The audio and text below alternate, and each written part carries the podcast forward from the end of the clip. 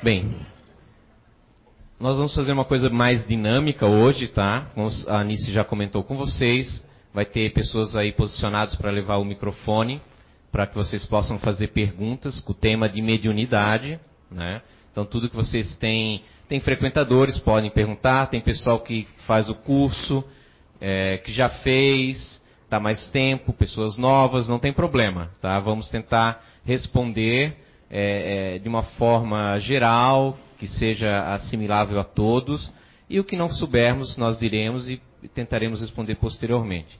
Mas, antes da gente iniciar, se me permitem, eu gostaria de ler, na verdade, comentar um ou dois casos do Notícias do Lado de Lá, que é um livro é, é que houve de algumas, algumas das tantas psicografias que foram selecionadas na época que aconteceram aqui na casa, através da psicografia do Zé Araújo. É, só para que a gente possa, então, de repente, em cima disso, às vezes podem vir dúvidas, e hoje é o momento né, ideal para a gente estar tá esclarecendo sobre isso.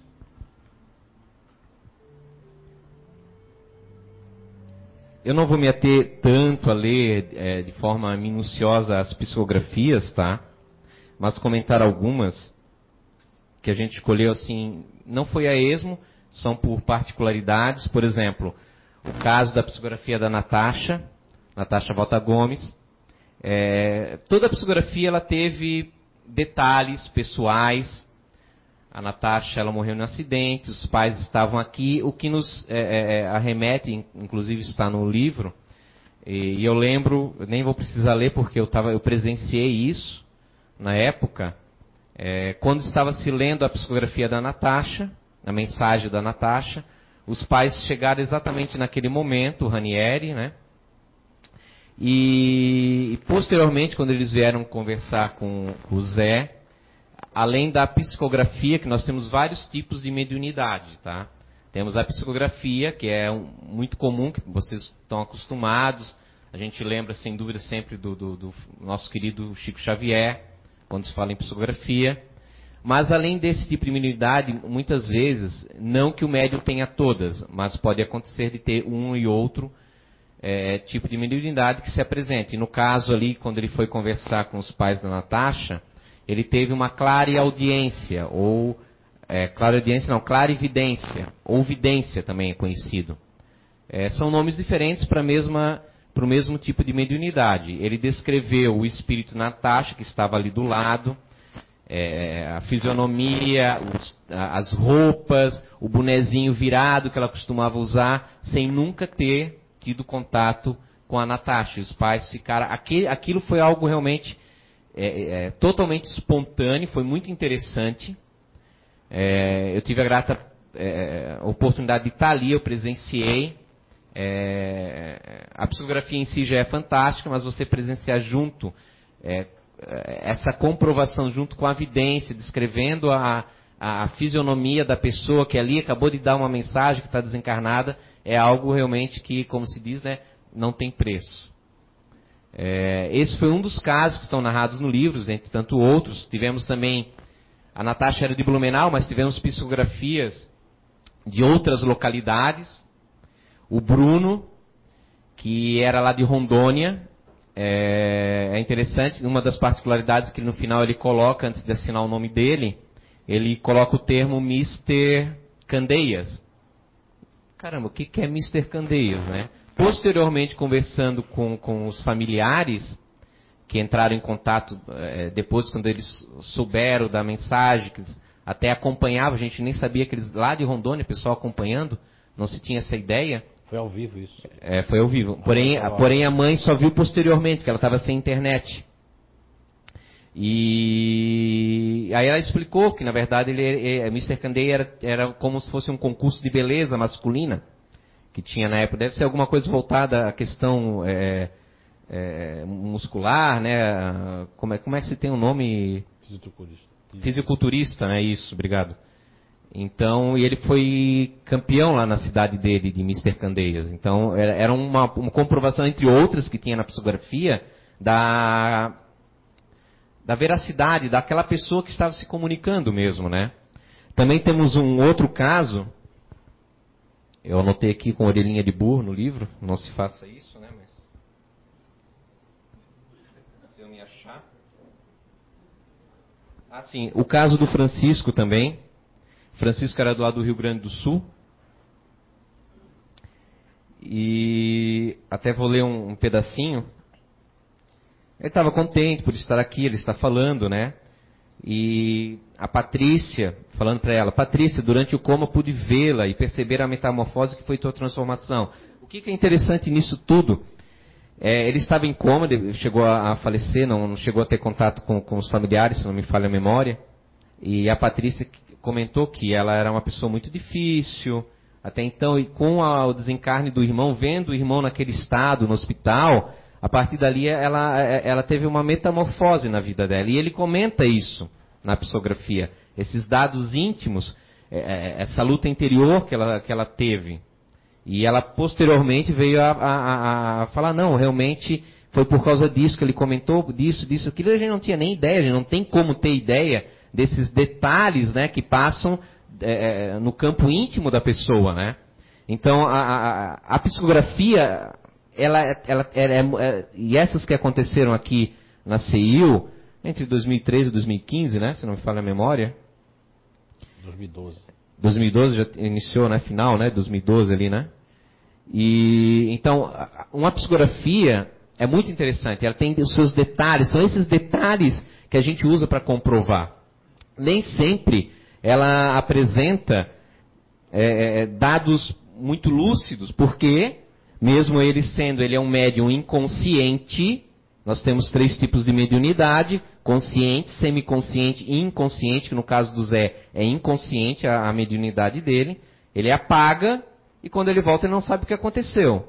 Os outros casos, o semiconsciente, como o termo já diz, ele tem um grau de lucidez, não muito nítido, e o consciente sabe plenamente do que está, o que está acontecendo ali na, na transmissão da mensagem. E, claro, isso ajuda ele a não ter tanta interferência. Mesmo assim, a mensagem tem que passar pelo psiquismo dele, mesmo ele estando inconsciente. Então, por vezes, há mensagens truncadas. Não é um telégrafo ali. Aqui é um ser humano que está usando o psiquismo dele. Então, não é algo exato. E as pessoas, às vezes, podem se equivocar. Eu lembrei agora de um caso. Não, não, não é necessário comentar qual é a psicografia, mas havia uma mensagem é, que a pessoa começava, um, tinha desencarnado o marido para a esposa. Ah, é, se não me falha a memória, mas, mas a questão é o, é, é, é o caso. É, minha professora. E aí, a pessoa lá, a, a senhora recebeu a mensagem, chamou um, um, um, amigo dela que era espírita. Veja só como, como às vezes a gente a, a gente é muito caxias e pode acabar mais atrapalhando do que ajudando. E aí ele, ele questiona, não, mas ele já chamou a senhora alguma vez de minha professora? Não, ele nunca me chamou assim, com dessa forma carinhosa, né? Num sentido carinhoso, de intimidade. E aí ele conversando na época, era acho o Roberto, acho que estava fazendo esse trabalho, conversando com ele. Ele falou assim, não, mas tem coisa estranha nessa psicografia. Ele, é, ele nunca chamou essa senhora, esse, é lá de Brasília, se não me falha a memória, agora está me vindo, lá de Brasília, nunca chamou ela de minha professora. Aí o Roberto, assim, veio um estralo, uma intuição. Tá, mas qual é a profissão dela? Ela é professora.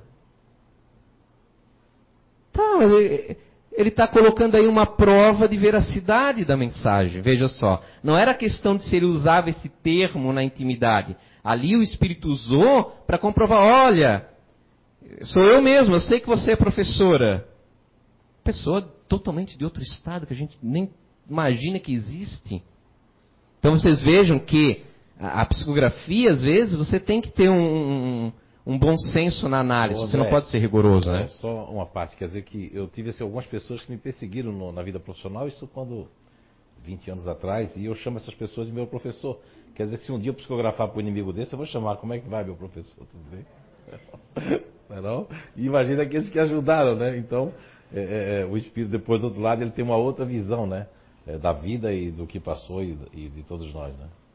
Vejam só, geralmente sim, ah, dizer, ah, ah, lembra da minha bicicleta amarela? Estou inventando um negócio agora. Mas a minha bicicleta não é amarela, ela é verde. Isso aí é um embusteiro. Não quer dizer, você tem bicicleta? Tenho. E ele colocou mais alguns detalhes.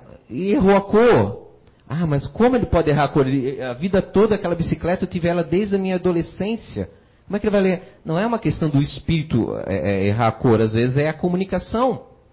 Que aconteceu algum. algum eu estou dando um exemplo tosco da minha parte, mas para vocês só refletirem às vezes.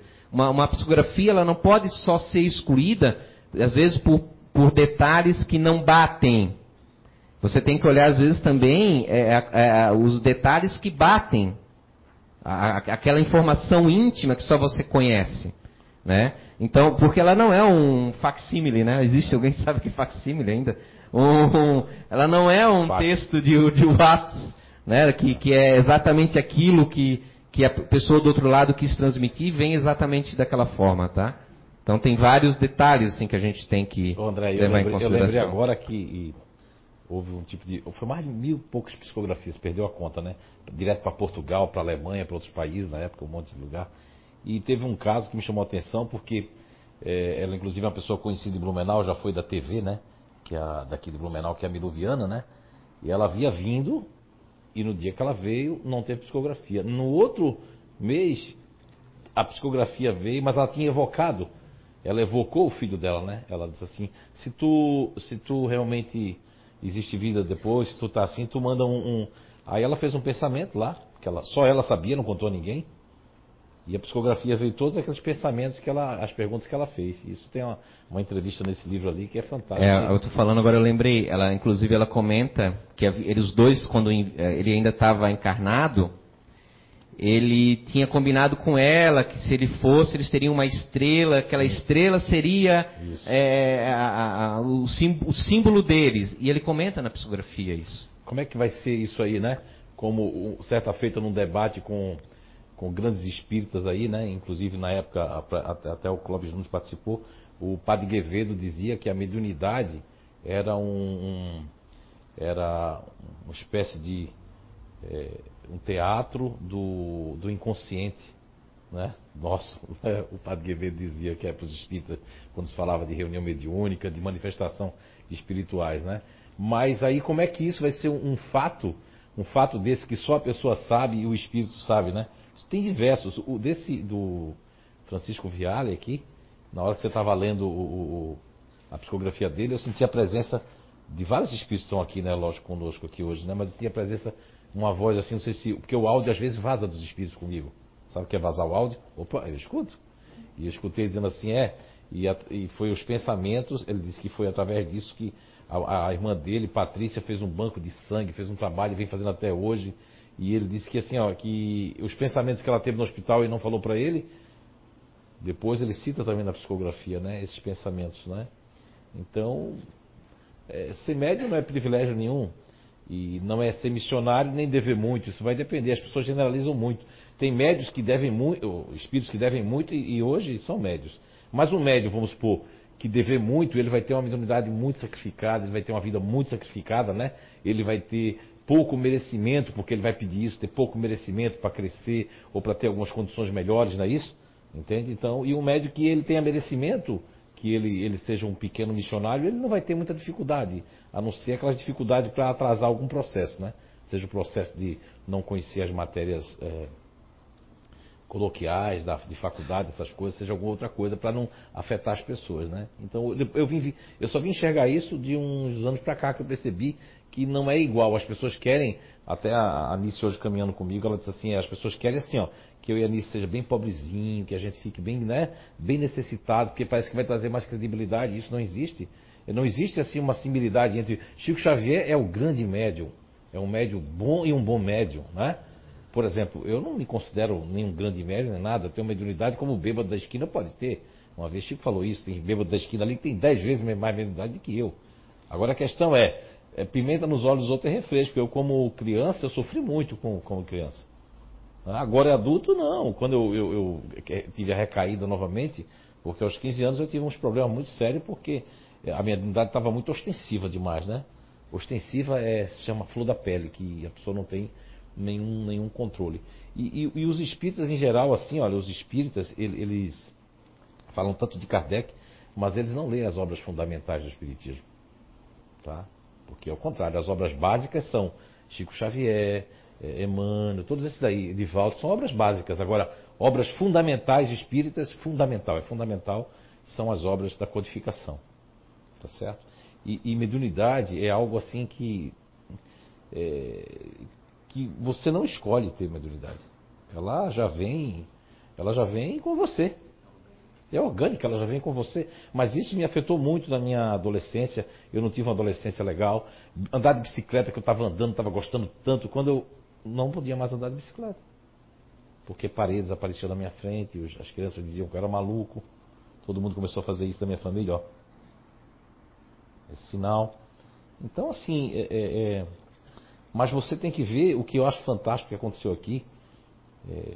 Para mim mesmo, inclusive, né? Porque eu já sabia que os espíritos existiam, mas a, a, gente também podia achar que a gente era meio louco também, né? Porque eu só vou saber se eu não sou louco se outra pessoa também faz ver aquilo. Aí foi quando eu vi que tinha Chico Xavier, tinha esses outros, eu digo, ai meu Deus, então eu não estou sozinho. Mas isso só vim descobrir depois dos 20 e poucos anos. Eu digo, ah, então existem outras pessoas também malucas como eu. Pensei logo assim. Depois eu vim ver que, meu, o quilato Chico Xavier, o quilato, que ninguém era louco. Não podia a pessoa inventar aqueles livros todos, né?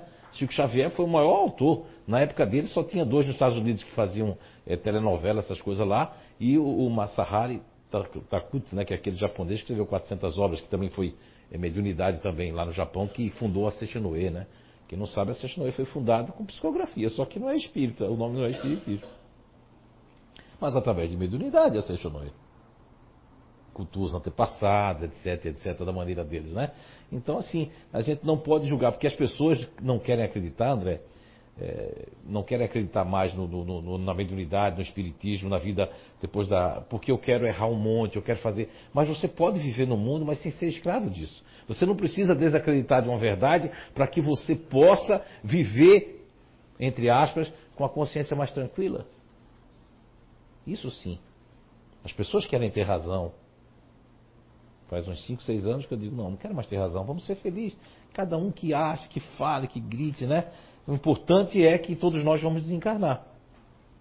É? E no cemitério não tem assim, quem acreditava, quem não acreditava. Vá no cemitério e vá lá, hoje agora, em qualquer cemitério, pode ser aquele de São José ou aquele lugar. Vá lá e me fale quem é que acreditava ali na vida depois da morte. Não dá para ver mais, isso já se foi. É? E nós também vamos. Bem, pessoal, assim, a gente podia até discorrer mais, né? Tem muito assunto para falar de mediunidade, né?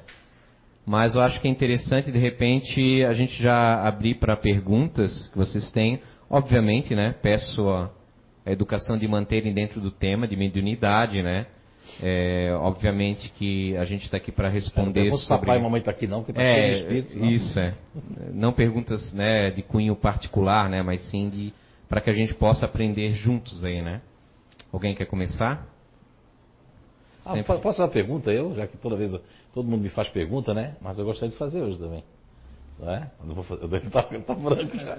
Não, não. Quero perguntar se alguém aí da plateia recebeu uma psicografia ou duas e estava realmente certo as coisas que o nome das pessoas, porque assim, olha, uma coisa que o Clóvis Júnior chamou a atenção aqui, que ele disse para o André e para a Kátia e um grupo aqui, que ele achou sensacional, que ele disse que não existe isso em lugar nenhum do mundo, foi que nas psicografias, principalmente de janeiro de 2013, foram quase 200 nomes, cento e tantos nomes citados, e nomes em alemão, em polonês, em russo. Não tem como uma pessoa gravar cento e tantos nomes e escrever com perfeição. Logo eu que não tenho uma perfeição da escrita, entende?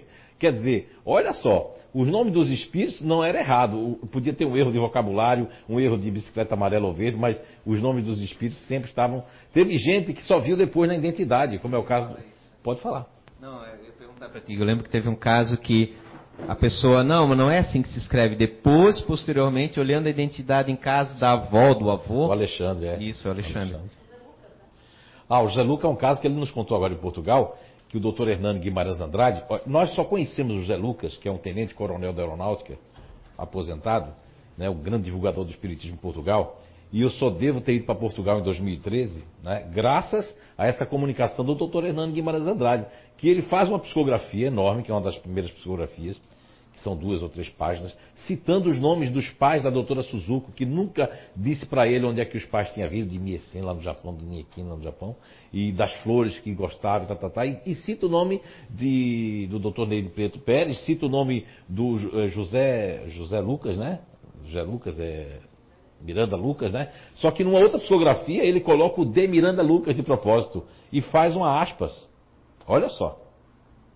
Olha, aí o, aí o José Lucas, muito desconfiado, que ele é cético, isso é muito bom, cético, como eles dizem lá, ele diz assim, não, aí já houve um erro, porque não existe. Aí depois ele lembrou-se que ele mudou de identidade quando tinha 13 anos, quando ele veio de Benguela, que todo o povo, é, Portugal, tinha que voltar para Portugal, os portugueses. E aí ele foi lá e estava lá, de Miranda Lucas. O Espírito queria mostrar para ele que até detalhes mais íntimos, mais lá atrás, os Espíritos comprovam. E a outra grande comprovação que deixou o José Lucas assim realmente arrepiado é que ele tentou duas vezes fazer a transcomunicação sozinho e o doutor Hernando Guimarães Andrade, através aqui da psicografia aqui em cima, fala dessas duas tentativas dele que ele não contou para ninguém. Isso sim é que é, é, que é uma coisa que nem eu tenho conhecimento, nem nada. A gente não está fazendo aqui apologia nem a esse, essa pessoa que está aqui na frente, né? Que eu sou uma pessoa normal, né? Faço cocô, xixi, vou para o supermercado. Uma vez, umas duas senhoras aqui me encontraram no supermercado fizeram. Aí eu disse que foi. Eu fiquei. O senhor aqui no supermercado? O senhor come? Eu digo, sim, faço, sim, faço cocô, xixi, tudo. Normal. Aí eu, quem se assustou foi eu.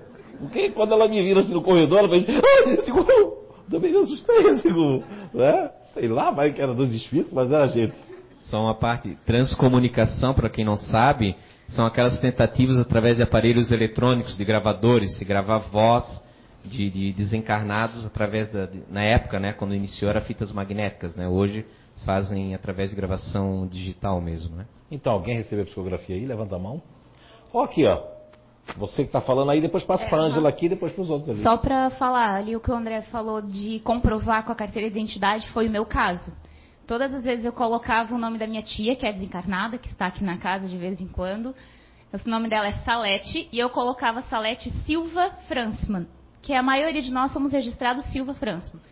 E quando ela psicografava, todas as vezes ela colocava o da Silva Fransman. E isso me intrigou.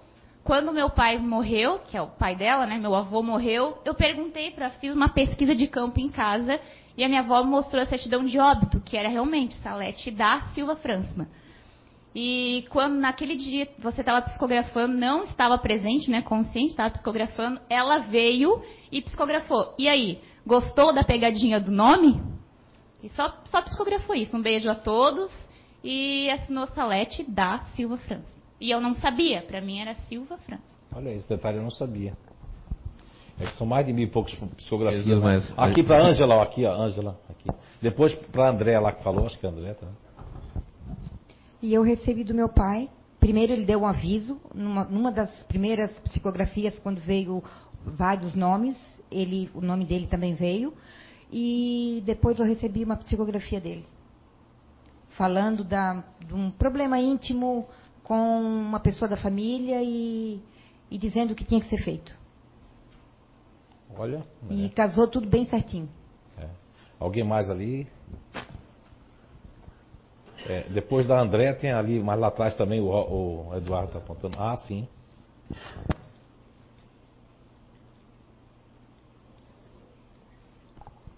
Ah, sim, Zé.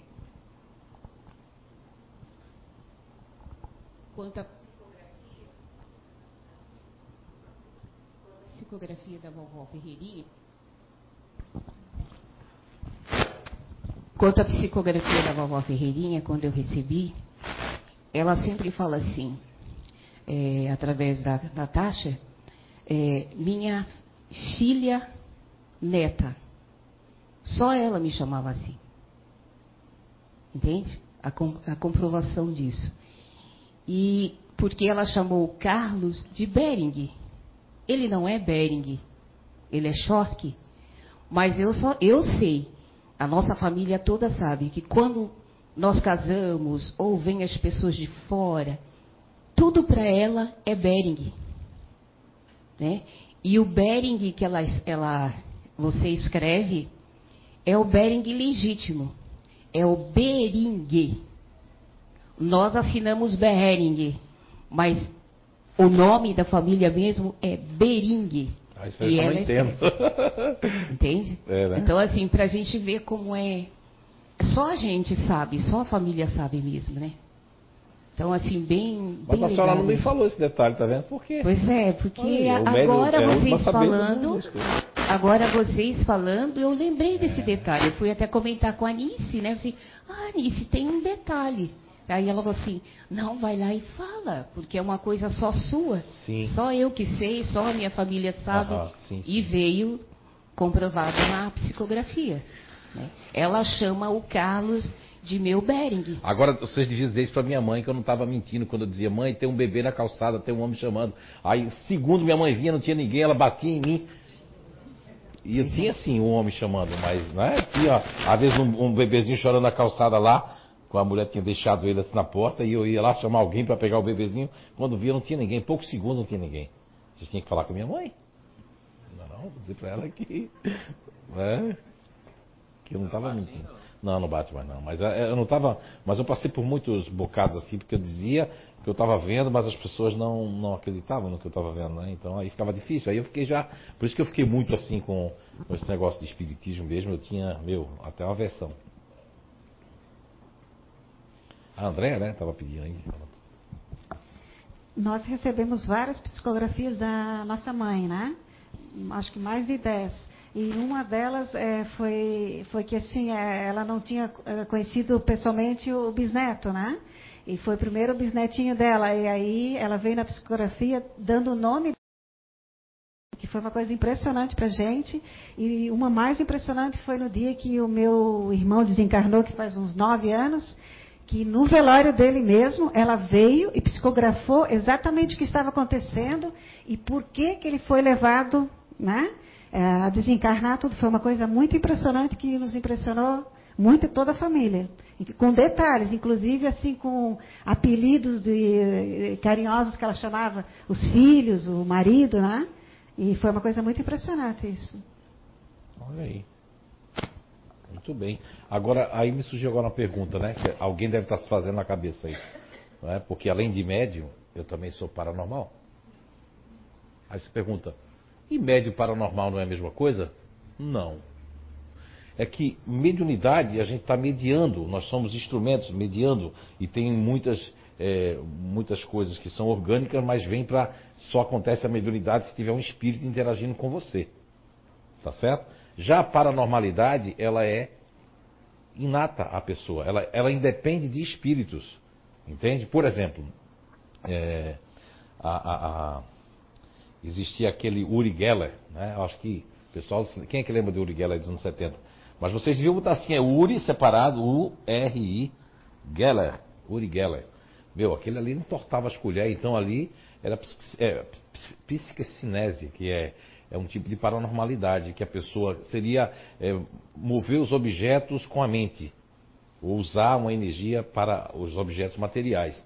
Uri Geller, o Sai Baba lá, que fazia é, flores tudo mais, o próprio aquele japonês lá da Tashiba, que o Clóvis não sempre falava, que também ele fazia o seguinte, ó, se ele pensasse e lembrasse de todas as coisas da viagem que ele fez e dos quadros que ele viu, e alguém encostasse o filme aqui na cabeça dele, encostava o filme, colocava para revelar, revelava 36 fotos que o cara pensou. Isso é paranormalidade. Psicometria é uma outra paranormalidade que não tem nada a ver com a mediunidade. A psicometria é uma coisa que eu tenho desde bebezinho assim. É, já tive vários tipos de psicometria, né? Aquelas de segurar objeto e ver coisas, é, aquelas de botar, saber a doença que a pessoa tem, né? E, e, enfim, hoje essa psicometria ela vai muito para o campo de perceber como a outra pessoa é, como é que ela é, qual é a energia dela. Então a psicometria hoje é muito forte eu saber ah, qual energia a pessoa está emitindo, sabe? Que, que, vamos supor que grupo a pessoa pertence, como é que ela pensa, como é que ela vê o mundo. Isso de uns anos para cá é bem comum, todo dia, toda hora. Aliás, eu tenho até que ficar sem olhar para as pessoas quando eu estou no aeroporto, mesmo assim eu fico assim, porque não importa a língua que a pessoa fala. Eu estava na Everterrad, é, estava na, na, em Zurique, tem a estação lá, né? De Zurique, central. E eu estava lá e tinha que esperar oito horas. Eu fui tomar um café e nisso tinha um casal japonês discutindo. E eu sabia por que ela estava discutindo, por que estava discutindo, sem falar japonês. Só porque eu sabia o grupo dela, o grupo dele, e estava aí, aquilo, aquilo me assombrou, porque eu vi que eu não podia mais observar as pessoas tanto, porque se observar, eu começo a entender ali. Então eu já. É como se fosse a energia vai até ali e volta, sabe? Ou eu fico dentro lá, da pessoa. É, essa questão do, dos neurotransmissores uh, foi uma psicometria que eu tive no Science Museum em Londres. Eu tinha passado 30 dias lá, eu tinha ido para o museu. E eu fui para o museu sem, sem, sem ser o dia que eu queria ir para o museu. Hoje eu vejo que esse fato, porque eu tinha dito, eu vou no Science Museu, eu tinha pego o endereço, tudo. E um dia eu me perdi, um dia, o primeiro dia eu ia me perder quando eu fui para o centro de Londres, né, que eu estava 45 minutos de Londres. Eu estava bem perto do Gatwick Airport em Londres. E nesse dia que eu ia me perder, o espírito fez assim, ó, você está do lado errado do cheio assim estação, você está do lado errado. Eu digo, será, meu Deus, até aqui os espíritos falam comigo, né? Aí eu disse, eu, mas obedeci, porque eu já tenho já um histórico disso aí. Saí, atravessei para o outro lado e realmente eu estava do lado errado. Isso foi a primeira coisa que me ajudaram. Depois, eu tinha marcado que daqui uns 10 dias, quando eu estivesse mais habituado na cidade, eu ia no Sais Museu. 10, 12 dias, porque já que eu ia passar 30, não tinha muita pressa, né? E como eu sou uma pessoa sem muito, já não tenho ansiedade, a hora que acontecer, acontece. E não, no dia, no terceiro dia que eu estava lá, eu me perdi no metrô, não sei como foi aquilo, porque, lógico, eu sou fácil me perder, mas me perdi assim, ó. Eu desci numa estação que não tinha nada a ver. Qual foi a estação que eu desci? Do museu. E uma coisa fazia eu andar, eu andava, querendo saber onde é eu estava, quando eu vi, sai esse museu ali à esquerda, assim. Aí eu fui lá. No dia, porque era aquele dia para mim ir, porque era aquele dia para acontecer uma psicometria. Aí sim, houve dois momentos aí, dois eventos. Primeiro, de mediunidade, porque alguém estava me guiando. Isso é mediunidade. E segundo, a paranormalidade, quando eu tive diante de um instrumento do cérebro lá, eu passei uns 7 a 8 minutos, eu não sei ao certo, catatônico. Ainda bem que quando eu voltei a mim só tinha um japão, assim, um japonesinho assim lá no. Mas eu estava catatônico naquele vidro, né? Quer dizer, não deve ter passado muita vergonha, porque quem viu, eu estava com o olho aberto, mas não estava vendo aquilo, estava vendo outras coisas, estava navegando no cérebro, onde eu peguei as informações, mas parecia muito tempo. Para mim, é como se tivesse passado uma hora, duas horas ou três horas. O tempo para mim era muito grande, mas o tempo que eu passei foi muito curto. Né? Deu para ver bastante coisa do cérebro, não esse cérebro queijo tofu que a gente vê, né, cinzento com coisa, mas dentro o universo parece como se fosse o espaço sideral, sabe? Com, com flashes elétricos, com cores e etc, etc. Então, mediunidade é uma coisa, paranormalidade é outra.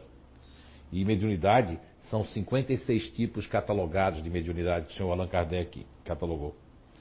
Vejam que o, o, primeiro livro dos médios não tinha livro dos médios, foi escrito em 1858 e o título do livro era, é, era assim, ó, era Instruções, instru, é, Estudo de Instruções do, é, das Manifestações Espíritas.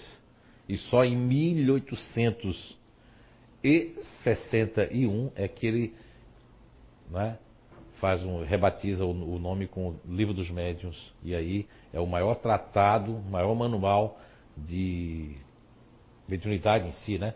Porque Allan Kardec ele demistificou muita coisa. A mediunidade era uma coisa sagrada e deixou de ser sagrada. Era uma coisa que era para poucos, ficou democrático. Hoje todo mundo pode estudar mediunidade né, nos centros espíritas.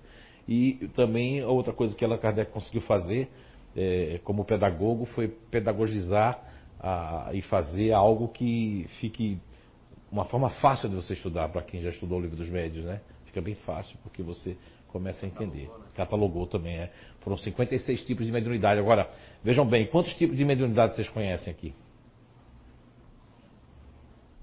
Quantos? Seis, sete? Vamos contar aí, né, né. Sim, e estamos em 2018. Fazem 161 anos do Espiritismo. Né? Então tem um monte de tipos de mediunidade. Muita gente diz, não, possessão, Kardec falou que possessão não existe, que possessão, ele não considerou que possessão era uma coisa espírita. Que é isso? Esses anos todinho aqui eu sempre falo de subjugação e falo de possessão. Porque ele disse isso no livro dos médios, disse, mas na Gênese, em mil, porque em 1960, em 1858, ele lançou o livro que era o primeiro título livro dos médios diferente. Em 1861, ele teve, ele assistiu, a espiritualidade guiou Kardec, que não era médico, a assistir um primeiro caso de possessão com a Madame Julie, né? E ele assistiu. Depois ele assistiu mais outro, outra possessão, que hoje é chamado em inglês, um nome que tem filmes, inclusive, de poltergeist, né? Poltergeist, na verdade, são esses fenômenos que lá na Gênesis, em 1962, Allan Kardec se retrata na Gênese, né? E diz na Gênese, se retrata dizendo que ele havia dito no livro dos médicos que a possessão, mas ali ele estava querendo dizer que a possessão existe sim. Então é, é, as pessoas pegam muito fragmentos, né? Fragmentos. E como eu, cada vez mais que a gente estuda, a gente vê que essa questão que todos os espíritas dizem que todo mundo é médio não é verdade. Nós não somos todos nós, nós todos nós não somos médios. Isso é mais por causa da questão 459 do Livro dos Espíritos, que quando diz do francês do Guilherme Ribeiro, fez uma tradução, como todo mundo que traduz, né? Por exemplo, minha filha, a caçula, era tradutora de inglês. Mas eu disse para ela, cuidado para você não pegar a linguagem do que você gosta, né? Porque a língua, né? Ah, eu gosto de vibe, vou colocar aqui, ele não entrou nessa vibe, né? Aí quando for lá na frente, a pessoa vai, vai tomar um outro sentido, né? Então, é, quando aquela palavra ordinariamente são eles que vos guiam, né? No, no, francês teve um grande erro do Guilherme Ribeiro. Não foi um erro, foi uma questão de interpretação pela linguagem né, rudimentar do francês para o português e do, do tipo de pessoa que fez a, a, a, tradução, na é verdade. Mas todos nós não somos médios. A mediunidade é coisa de algumas pessoas. E quando Kardec dizia que era, era uma coisa que era raro não encontrar médios, é porque na época de Kardec, quanto é que tinha? Um milhão de habitantes? pouco mais de um milhão de habitantes, né? E hoje quantos são? 7 bilhões, né? Não, um bilhão de habitantes, vamos colocar, né? Sim, um bilhão, né? E hoje são 7 bilhões, então hoje cada vez mais, com mais gente, fica a raridade da mediunidade. E cada vez ficando mais raro, né? Os médios inconscientes, né?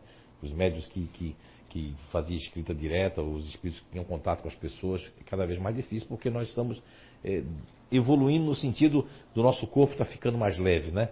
tínhamos muito mais pelo, hoje tem muitos, tem gente que tem muito pelo, tem gente que tem menos pelo, né? Tá cada vez mais, né? Só ali complementando, que no livro dos médiuns, na verdade, o Kardec, apesar dele não usar o termo possessão, e ele explica por que, que ele não usa, inclusive, porque ele queria separar a possessão que era já conhecida, no caso na época pela Igreja Católica, ligada a demônios e, e coisas do gênero, como uma entidade eterna no mal, ele não queria ter esse vínculo usando essa terminologia. Então ele usou subjugação e ele deixa definido bastante subjugação moral e subjugação corporal, que é a possessão no final das contas, né? Então, às vezes as pessoas se apegam muito à palavra em si e não percebem que ele, na verdade, ele falou sobre possessão.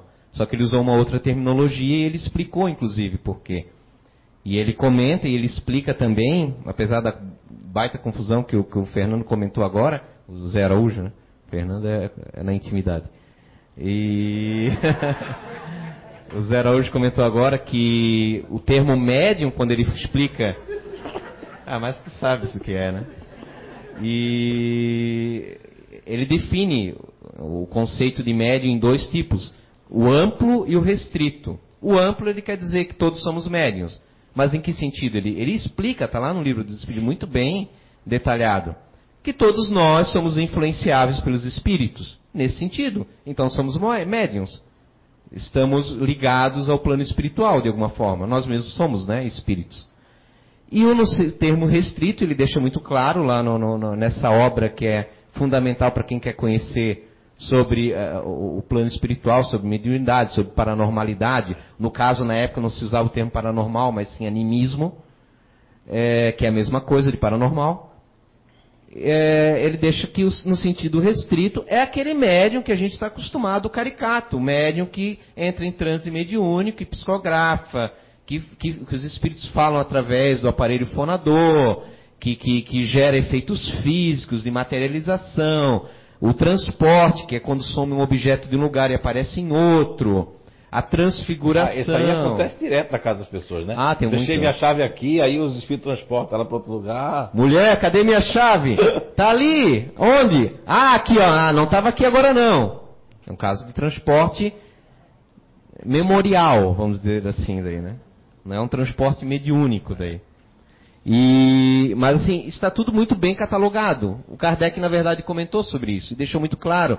As pessoas fazem muita confusão, tá? A respeito. Quem então, quer perguntar? É isso. Olá, ali, ó.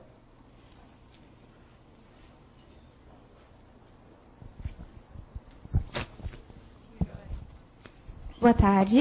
Boa tarde. É, na verdade, eu tenho duas perguntas, né? Sobre os graus de consciência do médium. Isso é algo que ele consegue escolher, consegue, tipo, é, como, por exemplo, o Zé ele se mantém inconsciente. Isso é uma coisa que ele consegue controlar ou não? Não, não consigo, porque é, isso é tão. A única coisa que eu consigo controlar, eu vou até contar, aconteceu no aeroporto de Viracopos, em Campinas, ou que eu me lembro mais assim, aconteceu já várias vezes, né? às vezes acontece. Só que eu fui fazer uma palestra no interior é, de Sergipe, lá, e eu vi que lá uma senhora me disse assim, ó, a senhora bem velhinha, né, espírita, aí também eu tenho dúvida se era uma senhora mesmo ou era um espírito. Que eu não olhei pro pé dela, ela me ensinou que para mim ver se o espírito era espírito ou pessoa, eu olhasse pro pé. E agora, quando eu estou nos lugares assim, quando a pessoa aparece alguém na minha frente, eu olho pro pé. Se tiver pé, gente, se não tiver, é espírito. É uma boa técnica, mas quando eu estava no Viracopos, aí isso sim eu consigo controlar. Eu estava em Viracopos, uh, e um pessoal fazendo assim, e eu estava com um diretor na época de uma, de uma cidade que é de empresa de calçado, e aí eu fui fazer assim para as pessoas. Aí a pessoa fez, mas está acenando para quem que não tem ninguém lá? Eu disse, não, só minha mão que eu estou vendo se. Quer dizer, eu consigo controlar a evidência, como agora há pouco apareceu algumas pessoas aqui, outras desceram, outras subiram ali, mas aí eu fico, eu fico fazendo o que não estou vendo, entende? Não é porque esses dias mesmo aconteceu comigo, eu tive que controlar porque as pessoas vinham acompanhando as pessoas e vinham volitando, né? Volitando, ou seja, estava acima do chão. E eu digo, se eu ver, vão querer conversa comigo, eu vou olhar para lá. Se eu não faço isso, eu não consigo viver, entende? E, e, e, às vezes eu vejo coisas também, eu vejo coisas boas, mas eu vejo outras coisas também, né? Então, eu vejo coisas que não são muito legais, então eu não me impressiono mais com isso. Houve uma época que aquilo eu não queria ver. Hoje eu já sei controlar, porque eu, eu olho, mas finge que não estou vendo. E às vezes o espírito me encara. E eu faço assim, ó. É, logo, como diz o catarinense, dom de tanso. Aí eu consigo controlar. Agora, a medo da psicografia, o, André, eu acredito que foi uma das pessoas que pode falar. Segundo ele, eu já fiz uma psicografia espelho. Como é que é, André, que você falou? É de trás para frente, no caso, né? E tem, a, é, tem várias, né? Tem a de trás, a meio escrita árabe, não tem? Da direita para a esquerda. E tem aquela que é invertida, que você só consegue ler se você coloca na frente de um espelho, né? No caso, né? É, já teve psicografia usando as duas mãos, também. Não consigo nem fazer nada com essa mão, imagine. Simultaneamente, óbvio, né? É, é, ao mesmo tempo, que, é, que é, é, são, são tipos de, de, de, de, psicografias que você só vai conseguir. Claro, são psicografias, vocês sabem, são psicografias para é, é, chamar realmente a atenção do público, de, de quem está presenciando. esse é o objetivo dela. O, o, o, o importante é o caráter o conteúdo moral que tem na, na, mensagem, mas algumas, quando acontece esse tipo de fenomenologia, é justamente para chamar a atenção das pessoas que ainda não acreditam, daquele que, que ainda está meio em cima do muro, vamos dizer assim. É, e, e é, aí sim é necessário que seja inconsciente. Apesar que não, tá? Há casos, e há casos inclusive. Agora eu não lembro se já aconteceu contigo, acho que uma vez tu falou de estar tá consciente, uma, uma psicografia parcial, que a mão ela entra em, estado mecânico, Sim. mas você é desperto no caso. Sim. Minha mão está escrevendo, isso aconteceu até quando eu estava no, é, no Liceu de Artes e Ofícios, eu estava fazendo, é, eu acredito que era a sexta série primária, e, e tinha um ditado naquela época, né? A professora tinha que falar e você tinha que memorizar para depois começar a escrever, né? Do ditado. Quando ela dissesse já, Aí começava a escrever, né? E eu estava prestando atenção na professora, prestando atenção, e minha mão já estava escrevendo, já, acho que já tinha escrevido umas 20 folhas. E a menina fez, professora, olha, ele está escrevendo. E eu digo, eu não estou escrevendo, professora. Com essa mão eu dizia para a professora que estava escrevendo, mas com essa, tu, tu, tu, tinha um monte de papel assim, escreveu todo, o caderno todo virava caderno todo assim. Quer dizer, isso aconteceu, eu fui levado para a diretoria, eu negava que fui eu, e eu negava, e negava, e negava, e negava, não fui eu, não fui eu. E aí acabou eu entrando para o teatro lá do, do, da escola, porque fizeram uma peça com aquela psicografia e disseram que eu era escritor. Mas eu não tinha como controlar isso aí. É, ela escrevia. É, premiação e tudo, né? Ganhei premiação, foi. Foi como o menor escritor palestra arte hoje agora, de Recife. Agora observe o seguinte, no caso dele. Nesse caso aí, quando, claro, ele era mais novo, ele era mais novo.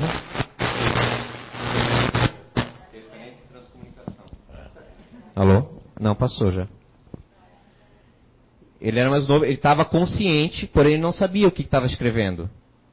Era uma psicografia mecânica, ou seja, o, o, o, espírito controlava áreas do cérebro dele, fazia o braço trabalhar para o espírito sem passar pela consciência Sim, letra, dele. A letra totalmente não é como essa psicografia, que às vezes a pessoa nem consegue ler aqui, não. Na letra legível, assim, ó. Uma letra até bonita, assim, que eu não sei onde é que foi parar isso, se tá na, onde é que ficou, mas a letra era legível, a letra, legível. Até eles elogiaram, que letra bonita você tem. Eu tinha letra feia. Então veja só, isso não, não quer dizer que é um, nesse caso é um médico consciente que a gente quis usar o termo. Ele continua a ser um médium mecânico, porém está em estado de lucidez naquele momento. Depois, posteriormente, ele, ele ficou inconsciente, foi desenvolvendo a inconsciência, porque senão ele ia incomodar muito na hora da mensagem, daí, né? ia questionar muitas mensagens ali no, no caso. E qual era a outra pergunta? Não, qual? A primeira já foi respondida, as duas? Essa, essa fiz uma ainda. É, no livro dos Espíritos tem um trecho que várias perguntas que eu não compreendo muito bem que fala sobre o sonambulismo. No caso, Allan Kardec, ele usa esse termo com o significado que a gente dá hoje ou tinha ou era algum outro termo para transe mediúnico ou alguma outra coisa nesse sentido? Era outro termo. É, na época, sonambulismo é, é, seria como se fosse a pessoa que foi magnetizada. É, é, é, é o paranormal, é o anímico. É, ele falava até dos elétricos, né? Que ele fala no livro dos médios, né? Que, Sim. vamos supor, ele chamava de elétrico, naquela época não tinha ainda luz, né? A luz elétrica, então ele chamava de elétricos, porque seria como se essas pessoas tivessem uma eletricidade. E tem um caso muito interessante no livro dos médios que fala sobre sonambulismo. Quando eu estudava, eu lembro desse caso. É que Allan Kardec traz um caso de um rapaz que ele por efeitos sonambúlicos, ele, ele atendia pessoas, ele ficava sonambúlico, mas um dia eu, o Kardec foi fazer uma entrevista com ele e disse assim: E você está passando receita? Ele disse: Não, mas eu só passo receita quando o espírito do médico vem. Quer dizer, ou seja, ali existia o sonambulismo, mas existia também a parte mediúnica sonambúlica, que ele recebia o, o, o do, do, médico a receita, inclusive. É, esse rapaz, não específico nesse caso do que o, que o Kardec estudou, mas é, exatamente o mesmo caso aconteceu com Andrew Jackson Davis, que ele antecede Kardec. É um americano que na verdade ele começou a desenvolver a mediunidade dele, porque era muito comum na época, já tinha o magnetismo, tá? O Mesmer já do século passado, e o Kardec inclusive estudou, e, e havia muitos adeptos pelo mundo todo. E era comum o magnetizador dar passes nas pessoas para colocar em transe magnético, eles chamavam na época. Ou sonambulismo. E aí o Andrews é, era 17 anos, praticamente quase analfabeto.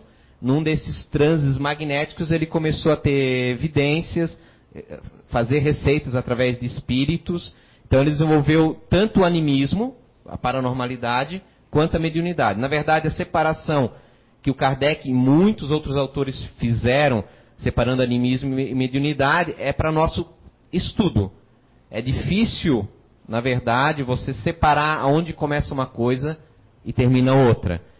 Ernesto Bozano, o grande italiano pesquisador, ele falou: animismo ou espiritismo? Foi a grande tese final dele.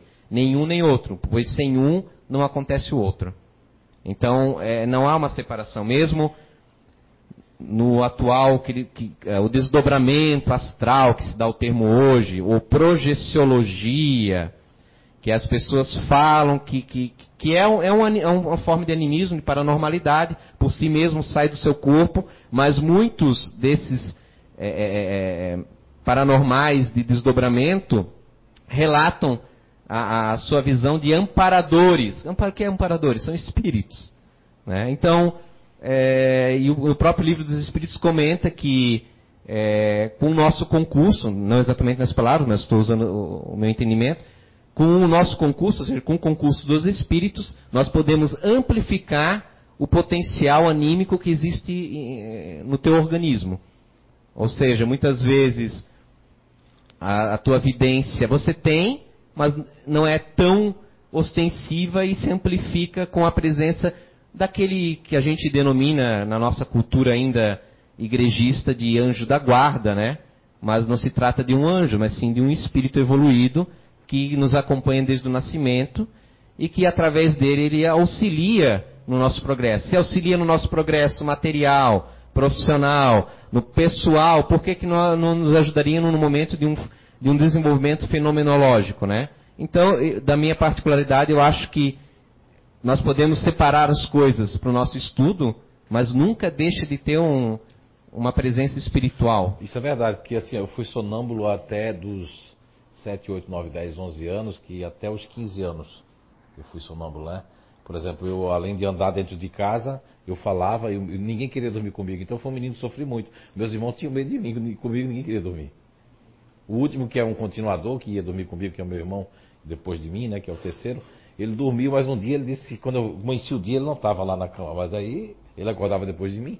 Eu disse, o que foi, Júlio, que aconteceu? Ele disse, Deus me livre, tu fala, parecia, tu falava duas vozes, eu digo, assim? É, tu fazia a primeira e a segunda voz, mas nem existia sertanejo naquela época, pelo menos na nossa terra, né? E era horrível comigo. Ou eles tinham que trancar e tirar a chave, porque já pegaram jogando bola dentro de casa, jogando bola. Jogando a bola na parede como se estivesse jogando bola. Né? E fazendo barulho, ele acordava e eu estava com os olhos fechados. Completamente cerrados os olhos. Como é que você pode andar ali, né, com os olhos fechados, olhos fechados? Então, deve ter alguma ligação com essa questão da, da paranormalidade, né? Então, uma vez a Nícia eu mostrei para ela, testemunha, uma vez eu mostrei o meu braço, os poros todo abertos, assim, os buraquinhos do braço todinho, abriu todinho assim. Eu mostrei para ela assim, os buracos do braço assim, os poros abriam assim. Ou também, como as pessoas contam aqui, né? Acho que a Kátia Natos, acho que viu tanta coisa, né, Kátia Natos? Ela está ali. Já me viu com 1,80m, 1,90m, né? 2 metros, quando eu recebi o alemão. Ou também quando eu fiquei pequenininho, tamanho de um índio, assim, né? Com isso aqui, assim, caído aqui, assim. Quem já me viu alto aqui? Levanta a mão aqui, ó lá, pessoal. É? A Andréa mesmo disse que quem tratou ela ali, né? Foi. Não fui eu, foi um. E realmente não fui eu, porque eu não me lembro de nada, ter feito cirurgia nela, ter feito nada disso, né? Isso aí eu não me lembro nada. Doutora Rachim também, outra médica que tinha ali, que era hindu, né? né? Você também viu alguma coisa? Não? Opa, o microfone ali, ó. O Robson.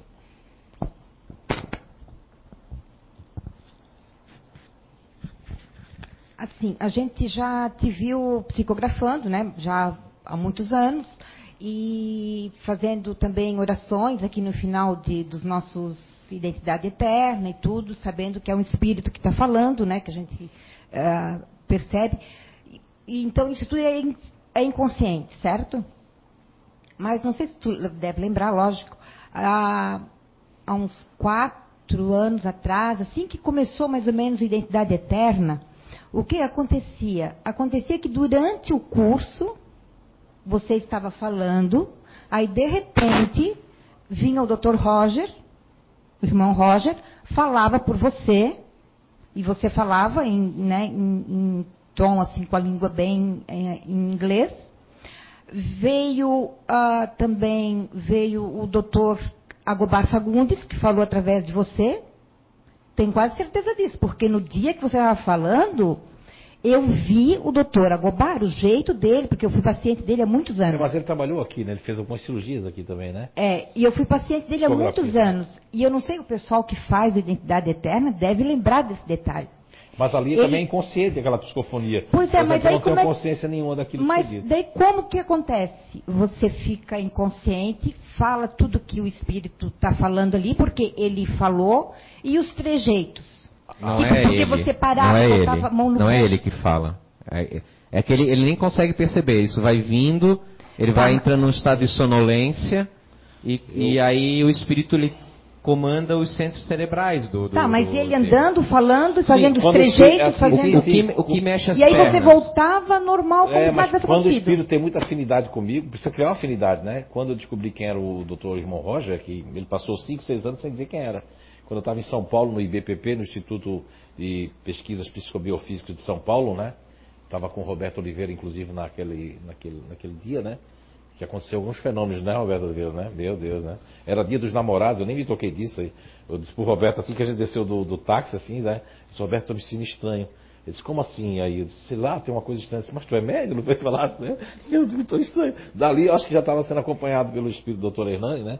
E quando o espírito ele tem muita é, é, afinidade, né? Com, cria uma afinidade comigo no mundo espiritual, seja.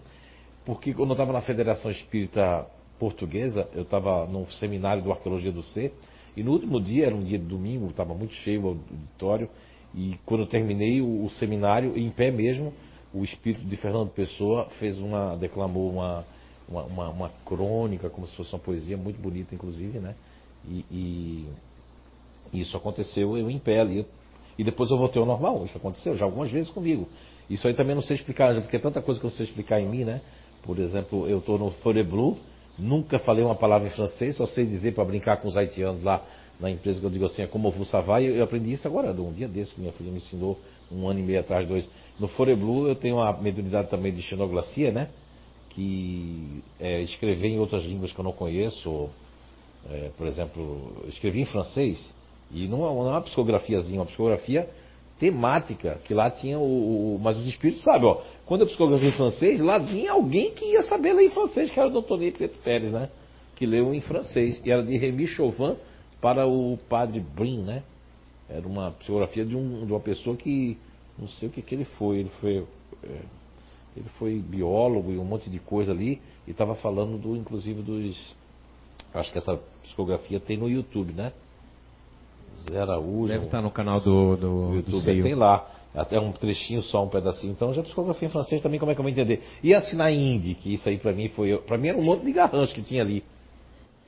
Né? Que também tem aí, tá não sei quantos milhões de acessos, que é, é o, o Banerjee, o Dr. Remenda Nato Banerjee, assina numa língua hindu. Que você não vai saber se aquilo ali é uma letra para fazer aquilo, você teria que, o segundo o pessoal lá, tinha que ter não sei quantos anos estudado aquilo ali para fazer um nome. Porque aqueles garranchos lá é um nome, é uma assinatura de um nome, né? Então tem tanta coisa assim. Foi muito bom ela tocar nisso. Eu, eu não tenho. Já aconteceu algumas vezes isso comigo. De eu estar aqui, vamos supor, fazendo uma palestra, não aconteceu? Eu estou fazendo uma palestra ali e de repente eu começo. Eu, eu olho, eu não sinto minhas pernas, não consigo sentir mais nada daqui a pouco. Puf, quem está olhando o vídeo vê que eu tô, já estou estranho. Quem é aqui da casa já conhece, né? Já dá, né? Já fica conhecendo. Mas quem acompanha muito tempo, aí acontece. Por exemplo, agora aqui, eu não posso mandar se eu vou receber um espírito ou não. Tem muita gente aí dizendo, recebe, recebe. Ah, mas o que eu queria saber é o seguinte: qual a diferença disso, de você estar inconsciente, recebendo essas psicografias em várias línguas? A, tal, a diferença outra... que eu deixo, que eu deixo, vamos supor, quando eu estou aqui fazendo negócio, eu, eu, eu, eu sinto que vem alguma coisa. Mas aí eu deixo, porque eu estou embalado ali, estou no centro espírita, né? Mas o que eu fiquei nessa confusão de não deixar é porque quando eu estou trabalhando, quando eu estava trabalhando, dando curso, a, a, isso há 28 anos atrás, estava dando um curso pra, de vendas, que eu era na, na época gerente de vendas, eu estava no quadro, quando eu via aquela pessoa fazer assim, ó, em mim. Eu, eu achava que era algum colega de trabalho que tinha batido, mas força, estou falando para vocês assim, ó. E eu queria olhar chateado, não tinha ninguém. E as pessoas olhando para mim, que foi? Eu digo, não, nada não. Mas estava doendo aquilo ali. então aí por conta disso eu bloqueei um monte de coisa. Talvez eu tenha um monte de bloqueios porque foi uma infância difícil, uma adolescência super difícil, né? Então aí isso, mas a diferença é que nesse momento que eu estou na identidade, eu mais ou menos estava sentindo que estava vindo alguma coisa. Mas lá em Portugal eu já não senti nada. Quando eu vi, buf, tomou, quando eu vi, já tinha, estava todo mundo é, emocionado e tudo mais, e eu, ah, ah, ah, todo, aí eu tenho que, já estou acostumado com isso. Isso é muito ruim, não posso dizer que estou super acostumado, que ainda é, a sensação que eu tenho quando eu volto num transe é que eu dormia, que eu estava apagado, sabe? Algumas vezes eu tive desdobramento, que é uma outra mediunidade que eu tenho, mas ela não é muito bem assim. O, foram para contar de dedo aí, vamos colocar oito ou nove desdobramentos, que eu tenho consciência do lugar e eu posso até dizer o que eu vi, não é? Por exemplo, eu fui fazer um evangelho na casa de uma pessoa aí em Curitiba, uh, quinta-feira, hoje é sábado, domingo, domingo quinta-feira, à noite, fomos fazer um evangelho lá que eu estava devendo. Chegou lá, eu fui fazer a prece. Nesse negócio de fazer a prece, entrei em transe. Mas as duas pessoas são espíritas, tá? E a pessoa que estava lá é namora espiritismo. De repente, eu, o espírito fez a prece aqui. Eu fui até os três apartamentos e sou capaz de descrever o que eu vi nos três apartamentos, porque a casa dele naquele dia virou uma oficina de trabalho para a espiritualidade, junto com mais dois apartamentos em duas torres de prédio. Quer dizer que até um edifício, se você faz na sua casa algo especial, que é muito simples, uma oração cadenciada toda semana, com fé, né? Você abre uma oficina de trabalho para que os espíritos possam beneficiar aquele quadrante todo e beneficiar aquelas famílias. Então nós não sabemos entre o céu e a terra, o invisível, tem tanta coisa né, acontecendo agora nesse momento, não é? Mas foi muito boa a pergunta. Alguém mais? Olha lá, ó. Lá embaixo. Tem que levar lá no. Ó, o Eduardo ganhou. Eu li recentemente um livro sobre magnetismo, né? E tinha lá uma história sobre um médio magnetizador que ele, magnetizador, que ele magnetizou uma árvore. Não, conheço, não conhecia essa Sim, é, é uma história de um conde, né? Eu até esqueci o nome É, do conde. E assim, ele magnetizou aquela árvore e muitas pessoas iam lá e se curavam somente ao tocar essa Sim. árvore, né? Isso realmente aconteceu? É, aconteceu, foi no século XIX e aconteceu outras coisas depois, no século, no, no- no final do século XIX, que o Mesmer, que é, é, é Franz Anthony Mesmer, que na verdade o mesmerismo pegou do nome da pessoa, porque muita gente pega, né? Por exemplo, quando, quando Charles Richer criou o termo é, sensitivo, não é? Sensitivo, todo mundo aí separou. A parapsicologia, a metafísica, todo mundo usou esse termo de sensibilidade, de sensitivo. Quando o mesmerismo ele estava, porque era foi Mesmer que praticava o magnetismo, que eh, descobriu inclusive outras pessoas o magnetismo, que o magnetismo podia curar eh, o pós-mesmer, inclusive existia pessoas que agora esqueci o nome de, ele magnetizava a árvore, mas também ele teve um hospital depois, onde, onde ele também curava as pessoas através do magnetismo. Aqui mesmo nós temos eh, a nossa casa aqui, a de São João Batista, são as duas casas que usa o magnetismo pessoal das pessoas. É, desculpa agora a falta de modéstia, né? Médio eu não acho que eu sou grande coisa. Agora, eu estou afastado há 20 e poucos anos de uma coisa que eu amo, adoro e tenho sensibilidade mil por cento, que é a energia, né? E o magnetismo que eu sinto das pessoas. Isso aí dá para sentir. Ah, se você pegar a dona, dona Sandra que está lá atrás, der um bebezinho chorando para ela, ela tem uma energia calmante. Então, o magnetismo, um dos maiores estudiosos do século aqui, do século XX, do, do século passado, e até hoje que ele está vivo, né? Que eu considero ele um grande estudioso do magnetismo, que é o professor Jacob Mello, que nós colocamos a sala de passe com o nome dele ali em homenagem a ele, que é Sala de Passe Jacob Mello. Ele, ele continua vivo ainda, né? Então, mas ele, ele deu a continuidade no que mesmo estudou, trouxe alguns eventos do livro dos espíritos, dentro do espiritismo, só que eu, eu consegui avançar aqui no sentido que cada grupo natural de inteligência aqui, cada pessoa tem um magnetismo próprio. É com isso que eu consigo perceber é, é, numa dinâmica rápida. Eu acredito que o David está ali, né, David? Você já viu num poucos segundos já identificar uma pessoa, né? Eu estou falando porque isso estou falando da vida profissional. Ele é um supervisor de vendas, já viu numa dinâmica assim, menos de um segundo eu já sabia. A pessoa sentou. Antes eu confundia porque as pessoas têm aéreo de apoio, mas hoje em dia não confundo, porque a gente vai descobrindo, né? Cada ano que foi passando, isso está ficando mais rápido. Agora, da época que você viu para aqui, agora está mais na velocidade da luz. Agora, agora eu sou capaz de ver outras coisas agora. É, agora já misturou tudo. Agora, quando teve uma seleção saúde lá em Florianópolis que eu fiz, que o, o- a pessoa veio com oito obsessores junto com ele. É, ele sentou, quando ele sentou, e os desenhos que eu via, junto desses espíritos, junto com ele, assim, eram desenhos de cemitério, cemitério, cemitério. E aí eu falei para a pessoa, veja que coisa eu fiz certa. Eu cheguei para a pessoa aqui que estava lá, né? Que era o RH, disse, olha, tem uma pessoa aí que veio do cemitério, só tem coisa de cemitério. Eu ainda bem que eu disse. Quando ele abriu a boca para falar, o que ele falou? Que ele trabalhou muito tempo no cemitério que ele evocava os espíritos do cemitério. E era uma dinâmica de comercial.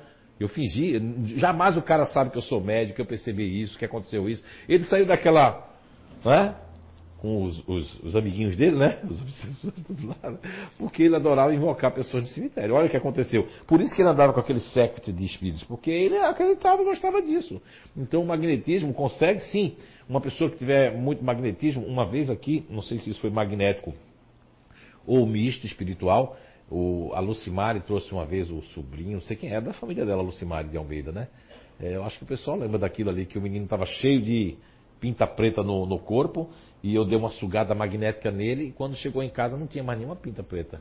Porque na minha boca eu senti, oh, saiu um monte de coisa preta assim na minha boca naquele dia. E foi magnético isso aí. No caso daquela árvore, por exemplo, era somente o magnetismo dele ou tinha mais alguma coisa? Porque Não, aí ele tem, aí existe, existe um magnetizador que ele consegue é, potencializar o que já está na natureza. A árvore é uma coisa muito boa, porque a árvore é uma coisa muito boa, né? É, já está chegando ao tempo que a gente não vai precisar derrubar a árvore. As pessoas derrubam por ignorância, porque acaba não precisa mais também fazer isso. Já tem outras coisas dentro da terra que, que- que já descobrimos que não precisa. Mas a- como a árvore tem uma energia, né? Ele potencializou aquilo ali e era o, o- porque existe o seguinte, para poder você fazer o ímã, se você coloca ele ao contrário, ele se repele, já viram? Mas se ele tiver Ali, a mesma coisa, a árvore puxou essa energia, que as pessoas, como a árvore está lá para servir, pode ver que a árvore está para servir, né? Ela é passiva, ela está para servir. Então a energia da árvore é passiva, que dá para ser magnetizada pela força, pela fé, pela vontade. Quando Jesus Cristo disse que nós é, somos deuses, que se tivéssemos a fé tamanho de um grão de mostarda, é que nós temos só o pensamento vago, mas não temos a vontade. Na questão 911 de O Livro dos Espíritos, Allan Kardec já leva uma muito antes de chegar na 913, que Allan Kardec fica perguntando, mas por que as pessoas não conseguem fazer tal coisa, tal coisa? E a espiritualidade na 911 responde que é que a vontade só está nos lábios. Se a gente tiver vontade mesmo, empreender mesmo acreditar, a coisa acontece. Agora, eu ficar só assim, ó, e ficar fazendo chantagem com Deus, né? Porque tem vezes que as pessoas fazem chantagem com Deus joga na loteria e começa a fazer assim, ó, se eu tirar eu compro uma casa para fulano, mas no fundo, no fundo ele quer chegar nele. Aí ele demora para chegar nele, ele fica cansado. Entende? Mas é porque a vontade está no, aqui nos lábios, não está no coração, na força, porque o magnetismo, uh, Dani, é, ele, ele tem, tem gente que veio com magnetismo sobrando, né? Que na verdade é um pouco do fluido vital, que é acima do normal, e também as faculdades né, magnéticas, porque tem pessoas que conseguem exalar a energia, né? Todos nós exalamos energia, mas tem pessoas que conseguem tirar do seu e dar para a pessoa e não fazer falta. E tem gente que quando se tira dela fica assim, ai, ah, estou tão descompensado, meu Deus do céu, porque eu já tenho um pouco, ainda vou ter que dar para o outro, né? Entende? Respondi? Respondeu, obrigada. Obrigado. Eu já vou passar para você, eu só vou aproveitar que tem uma da internet aqui que casa direitinho com o que ele acabou de falar, tá? A pessoa perguntou, só não botaram o nome da, da, da pessoa. Qual a solução para os casos em que o médium em potencial é assediado de forma intermitente por irradiações negativas, sem que por si só consiga dela se livrar? Ou seja, como é que se, como é que se sai dessa enrascada se ela tá, o médium está sentindo que está sendo atacado por energias negativas? Isso é, isso é muito complexo, porque isso vem primeiro. O primeiro ponto aí, direto, é a questão do merecimento de cada um de nós. Nós não podemos comparar pai, filho, irmão, esposa, é, irmãos que nasceram, até a irmão trigêmeos, por exemplo. Cada um vai ter o seu espírito, ele pode ser trigêmeo, mas cada um é um espírito. Às vezes cada um é um grupo e cada pessoa tem uma dívida. Há pessoas que têm menos dívidas, há pessoas que têm mais dívidas, né? Quem tem menos dívidas, tá? Realmente consegue se livrar mais rápido. E as pessoas não querem entender isso. Quando eu falo isso, as pessoas, não, não é isso que eu perguntei, eu perguntei como é que eu me livro. Calma, para se livrar eu tenho que ter uma coisa chamada conduta, merecimento, porque os espíritos só se afastam mediando a nossa conduta. Eu nunca vou esquecer, saúde, que lá no Lá Espírita Chico Xavier, quando é, é, é, é, lá trabalhei como médium, né? E aprendi muito lá, a minha escola foi lá com o Divaldo, sempre estava os cursos lá. Eu nunca vou esquecer que certa feita o Dr. Rudival Coim, que já desencarnou, ele conta que contava para nós, aconteceu naquela época isso, né, que estava doutrinando ele, um excelente doutrinador, estava doutrinando na mesa mediúnica e doutrinando e pedindo para o espírito que ele tivesse compaixão, que ele perdoasse e que ele fosse uma pessoa boa. Aí o espírito disse assim: "É, mas não foi foi isso que você fez no seu trabalho hoje?" O espírito tinha ido lá ver o que, o que o doutrinador tinha feito no trabalho. Não foi assim que você tratou as pessoas. E ainda contou o episódio que foi vergonhoso, até porque ele é um homem, era um homem rico, de posse. Mas aquele médium não tinha conhecimento disso, ninguém tinha conhecimento disso ali, e ele não havia comentado isso com ninguém. E aí? Quer dizer que a mediúnica estava totalmente tão bem, mesmo que o. Porque doutrinadores e médios são seres humanos. Porque se ele encarar aquele trabalho como sagrado e se preparar bem, ele vai ter um poder de persuasão muito grande. Agora, se eu não me preparar, o médium, se ele não mudar a conduta dele, o espírito não deixa ele. As correntes negativas não deixam de pegar ele. Porque se eu valorizar muito a questão material depois de conhecer o espiritismo, eu vou ficar sofrendo. Se eu, eu reconhecer que o material é uma coisa passageira, o material vai vir para você. E você vai até dizer assim, não, mas eu não quero, mas tá, as coisas estão vindo, você diz, chega, não é? Então, ah, como é que eu consigo me livrar? Olha, minha conduta, mas a conduta, ah, mas eu faço todo mundo bem, mas tem alguma coisa que está errado. Às vezes a gente não quer enxergar o que está fazendo de errado, porque se a gente enxergar, a gente sofre. Então é melhor não enxergar, é melhor ter razão, discutir que fulano. Aí a gente vira criança. Eu sempre costumo que às vezes as pessoas é mimado espiritual. Pode ter 70 anos, 80 anos, mas é mimado espiritual. Ou a pessoa é egoísta, ela senta aqui, Ela veio hoje dizendo assim, não, olha, é capaz do Zé hoje psicografar. E a pessoa veio. Aí quando chegou aqui é um debate mediúnico. A pessoa não vai querer ficar aqui. Porque é chato, eu quero é logo é, é receber a psicografia, mas porque eu não entendo o espiritismo. Então, uma pessoa que fizer isso, que se levantar e for embora, é super, super, super perdoável. Não é como uma pessoa que vai seguir ordens né, erradas, né? O Franco é meu gerente, meu diretor, e vai dar uma ordem para mim, para mim perseguir ela, né? Como é seu nome? Eu vou perseguir a Viviane a partir de hoje. Vou olhar tudo que a Viviane está fazendo. Mas se eu estou fazendo aquilo, mas eu não estou me tocando que eu não estou fazendo certo, porque que, será que esse diretor não está perturbado? Será que esse tal de Franco não está doente, não está perturbado? Porque está todo mundo no caminho, ele está indo num caminho assim. Isso se chama bom senso. A gente não pode seguir as ordens que os outros vão dar. Ah, muitos soldados na guerra. Por que o soldado ele não vai ser culpado? Ele estava cumprindo ordem. Ou ele matava ou ele morria, né? Ó, pá, pá, pá. Aí é diferente, é uma guerra. Agora, as guerras interiores, essas são as guerras mais violentas que existem. Porque existe o homem velho, que é o meu espírito no passado, de quem eu errei, e o homem de hoje, que entra num combate. Isso é um combate. E aí eu fico combatendo. E aí o meu combate é desleal quando eu creio que as energias estão me impedindo. E o maior impedidor meu mesmo, ou minha mesma, aqui está o grande impedidor, ou impedidor do meu, é minha conduta. Mas é a minha conduta mental. Não é só a conduta moral, a conduta. Não, a conduta mental. O que é que eu estou fazendo para ganhar um milésimo de fé? Qual é, qual é a aposta que eu estou fazendo nas coisas? Isso vai prejudicar qualquer médium, qualquer, qualquer ser humano que estiver dentro do espiritismo, do candomblé, da umbanda, do catolicismo, da igreja protestante, não importa. Para onde ele for, ele vai levar um problema. Você mudou de cidade, mudou de país, você só mudou de cenário. Se você não resolver aquilo, você leva aquilo com você, seja para dentro da mediunidade, para dentro do, da vida pessoal ou profissional. Opa. Ela tinha perguntado, mas depois ela. Não tem problema. A pirografia, ela, é, a pirografia ela entra na mediunidade ou na paranormalidade? A pitico... Na pirografia. É fogo. Ah, o fogo, sim. É, é que... Pirografia, acho que é, é que é aquelas pessoas que escrevem com carvão. Ah, sim, sim, sim. Pictografia. Pictografia. É, pictografia, é pictografia, seja com carvão, seja com tinta. A pictografia quando ela surgiu, ela surgiu muito. Tinha médios que, inclusive, agora desencarnou, o maior médio de pictografia, né? Que ele fazia com carvão, com lápis, com tinta, com pincel, com o dedo, com a mão assim, com o cotovelo, com o fio do cabelo, de todo jeito.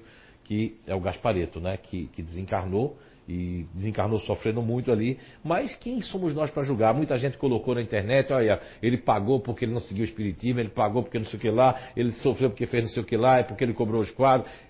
Tudo isso, olha, quem somos nós? Por isso que eu digo, quando as pessoas nos julgam por ser sincero, ou por dizer as coisas, ou por ser uma pessoa que. Eu, eu, eu afastei muita gente. Como é seu nome? Seu Paulo Roberto. Eu afastei muita gente daqui porque o que eu sentia eu falava. Hoje em dia eu já não falo mais, sabe por quê? Porque as pessoas não estavam preparadas para aquela sinceridade. Então eu mudei muito, mudei muito para tentar é, é, fazer com que as pessoas entendam de outra forma. Cada um tem seu tempo, não adianta abrange a pictografia, ela abrange tanto. É, porque a pictografia, na verdade, teve médios fantásticos de pictografia. Só que tem médios aí que não são pictográficos, são médios que estão fazendo jarro de flor, paisagem, jarro de flor, paisagem, né? Jarro de flor, não é isso? É que eu tenho assim, um amigo, né? Sim. Ele, ele, segundo ele, ele recebe um espírito assim, de, de um encarnado. Assim, Sim. Quando ele recebe, ele fala que ele faz assim, desenhos ah, Sim. através do carvão e através do carvão, né? E ele sempre tem acertado. Toda vez que ele faz um desenho assim, referente a uma pessoa, quando ele entra no transe, né? Sim. É- isso é fantástico. E eu fiquei assim na dúvida. né? Não, não, a pessoa nasce com isso, não só tem Gaspareto, tem outros anônimos, eu falei Gaspareto, porque aquele, o senhor pode ir na internet botar Gaspareto lá, pictografia, pintura, vai receber. Agora eu acho que ela tem que fazer a pergunta dela ali, que ela esperou, ela esperou ali. É, faz um tempão que ela já estava até, ela já estava até já ficando com a mediunidade de É, boa tarde. batalha. É, eu quero fazer duas perguntas. Vamos colocar o caso de uma pessoa que tem bastante clarividência. Ela recebe espíritos encarnados quase todos os dias. É, só que esses espíritos tentam se comunicar, só que a pessoa não consegue ouvir ou entender claramente o que, que o espírito quer. É, receber espíritos todos os dias já é muito preocupante.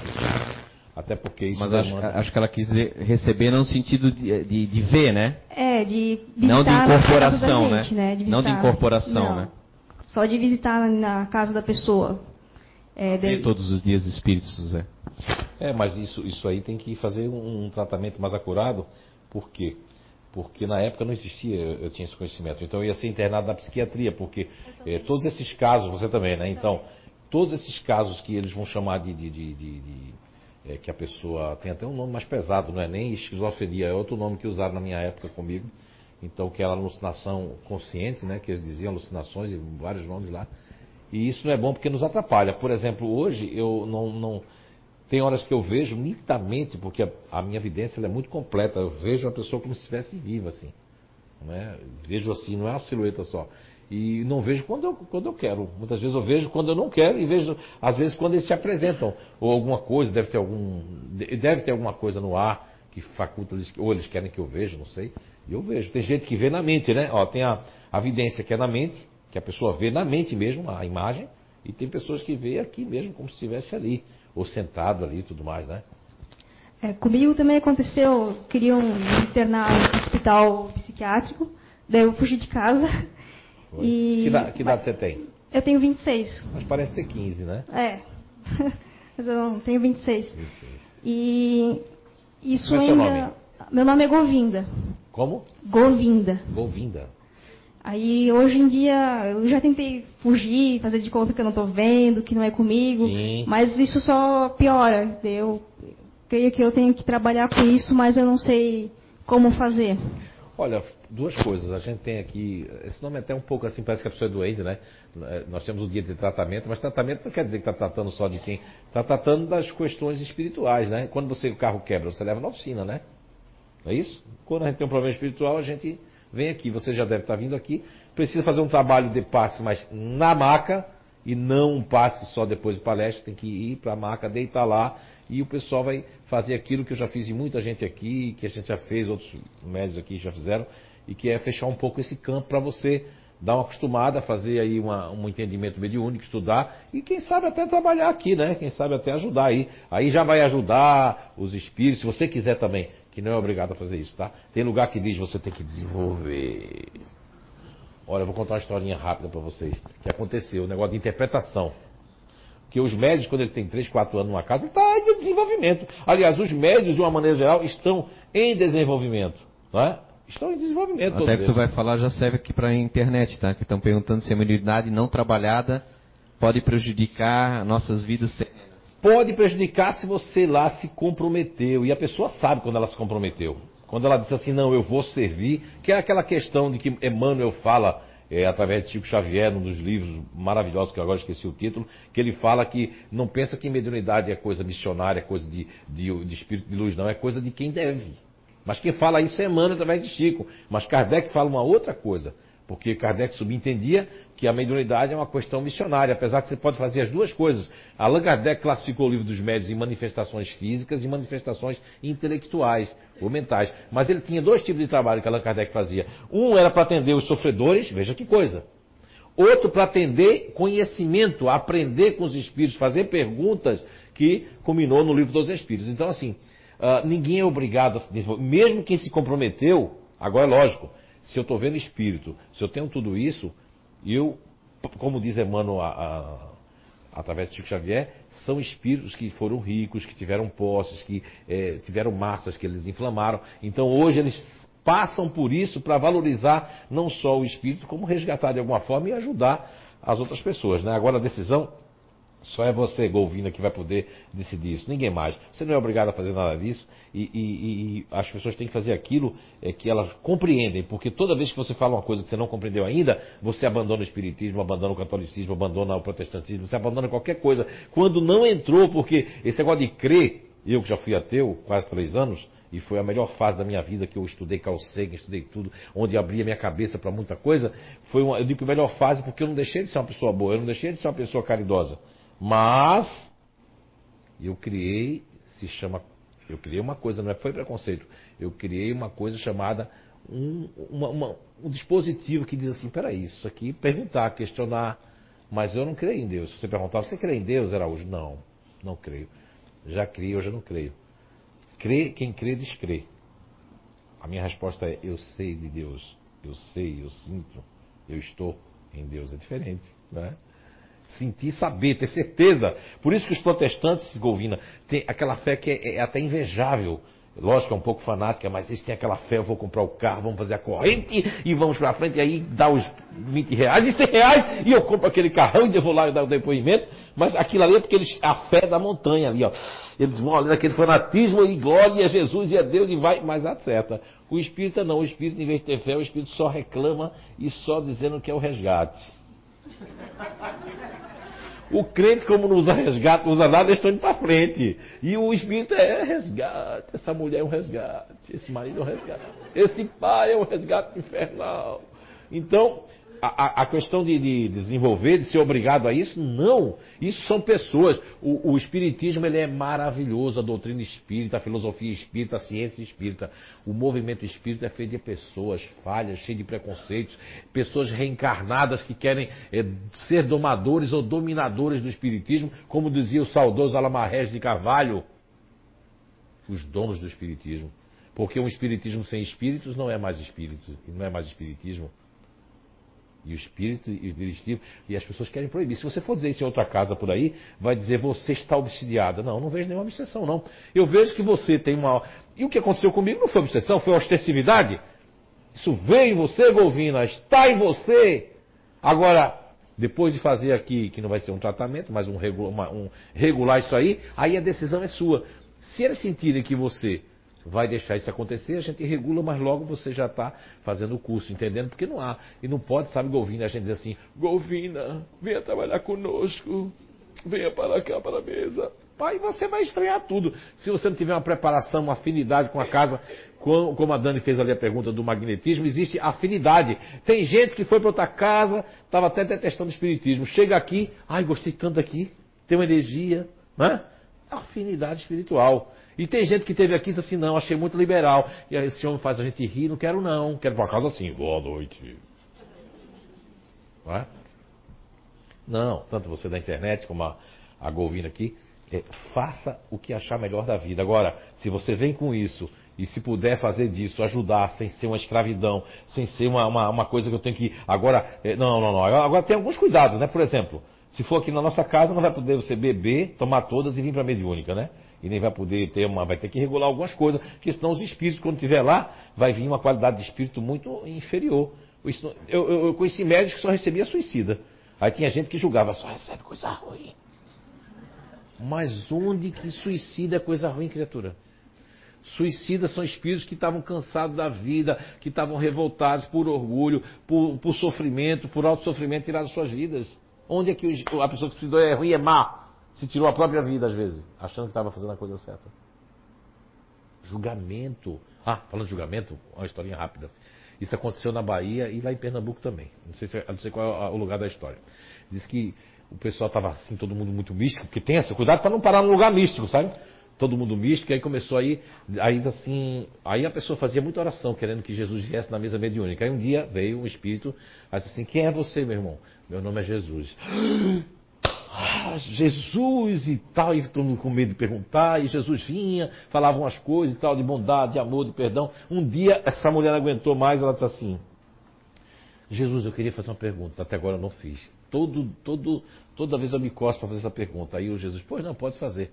Como é que foi aquela história quando a mulher te tocou na tua veste que você, Jesus, curou ela? Isso existiu mesmo, foi verdade? Aí o Espírito de Jesus disse assim: Olha, eu não, não me lembro de ter acontecido isso comigo. Não, não, não, isso nunca aconteceu comigo. Aí a mulher fez assim, mas você não é Jesus de Nazaré? Aí ele disse, não, eu sou Jesus o sapateiro da esquina, que desencarnei. e vim trabalhar aqui na casa. Moral da história, quando você não compreende, você não estuda, você não percebe, você não se entrega, entende? Tá? E faço votos que você supere como eu superei, né? Eu sei o que é isso, né? Pimenta nos olhos, outro é refresco, né? Tem gente que acha bonito, acha tão boa aquele também. Olha, não é tão assim não.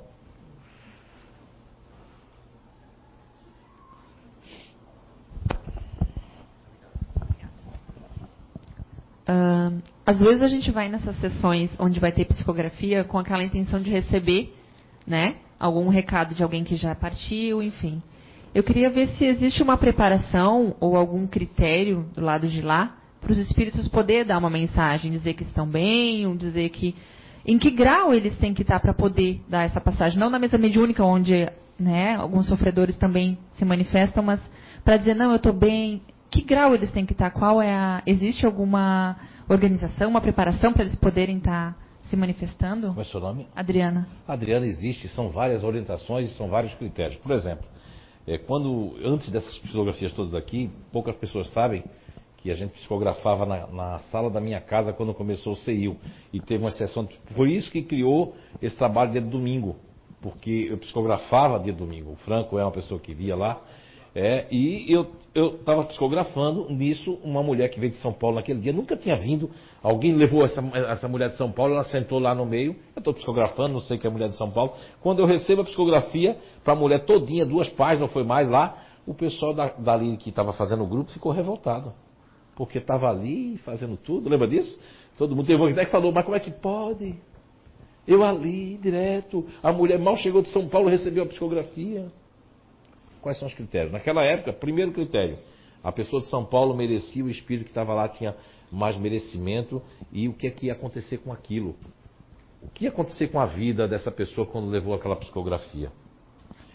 Terceiro, são muitos critérios. Além, o primeiro deles é o merecimento tanto daqui como de lá. Às vezes o merecimento é mais daqui, porque o espírito às vezes está muito bem lá. E às vezes outro critério é que o espírito não tem é, condições de se comunicar. Porque o emocional não é algo só, esse emocional, da inteligência emocional. Existe o emocional do amor, do espírito, que está ligado à Terra, ao planeta Terra, existe essa condição emocional. Em outros planetas não existe esse emocional que existe na Terra. Então o espírito ainda está condoído. O espírito, às vezes, já reencarnou. Tem espírito que já reencarna. O espírito viveu 68 anos, era para ter vivido 92 fumou, se desgraçou com álcool, com bebida, com um monte de coisa. É, o organismo dele veio contra a conta, porque tem gente que fuma com 98 anos cigarro de palheiro, come carne de porco, né? E não dá nada, porque aquele espírito ele não veio com nenhum problema para isso. Tem espírito que falhou, que vem com vários dispositivos. A minha, o meu primeiro relacionamento, né? Que o casamento eu nunca acreditei, que é para nós, né? Não vai dizer para ninguém, né? Desde pequeno que me deram aliança, eu já joguei assim aliança. Assim.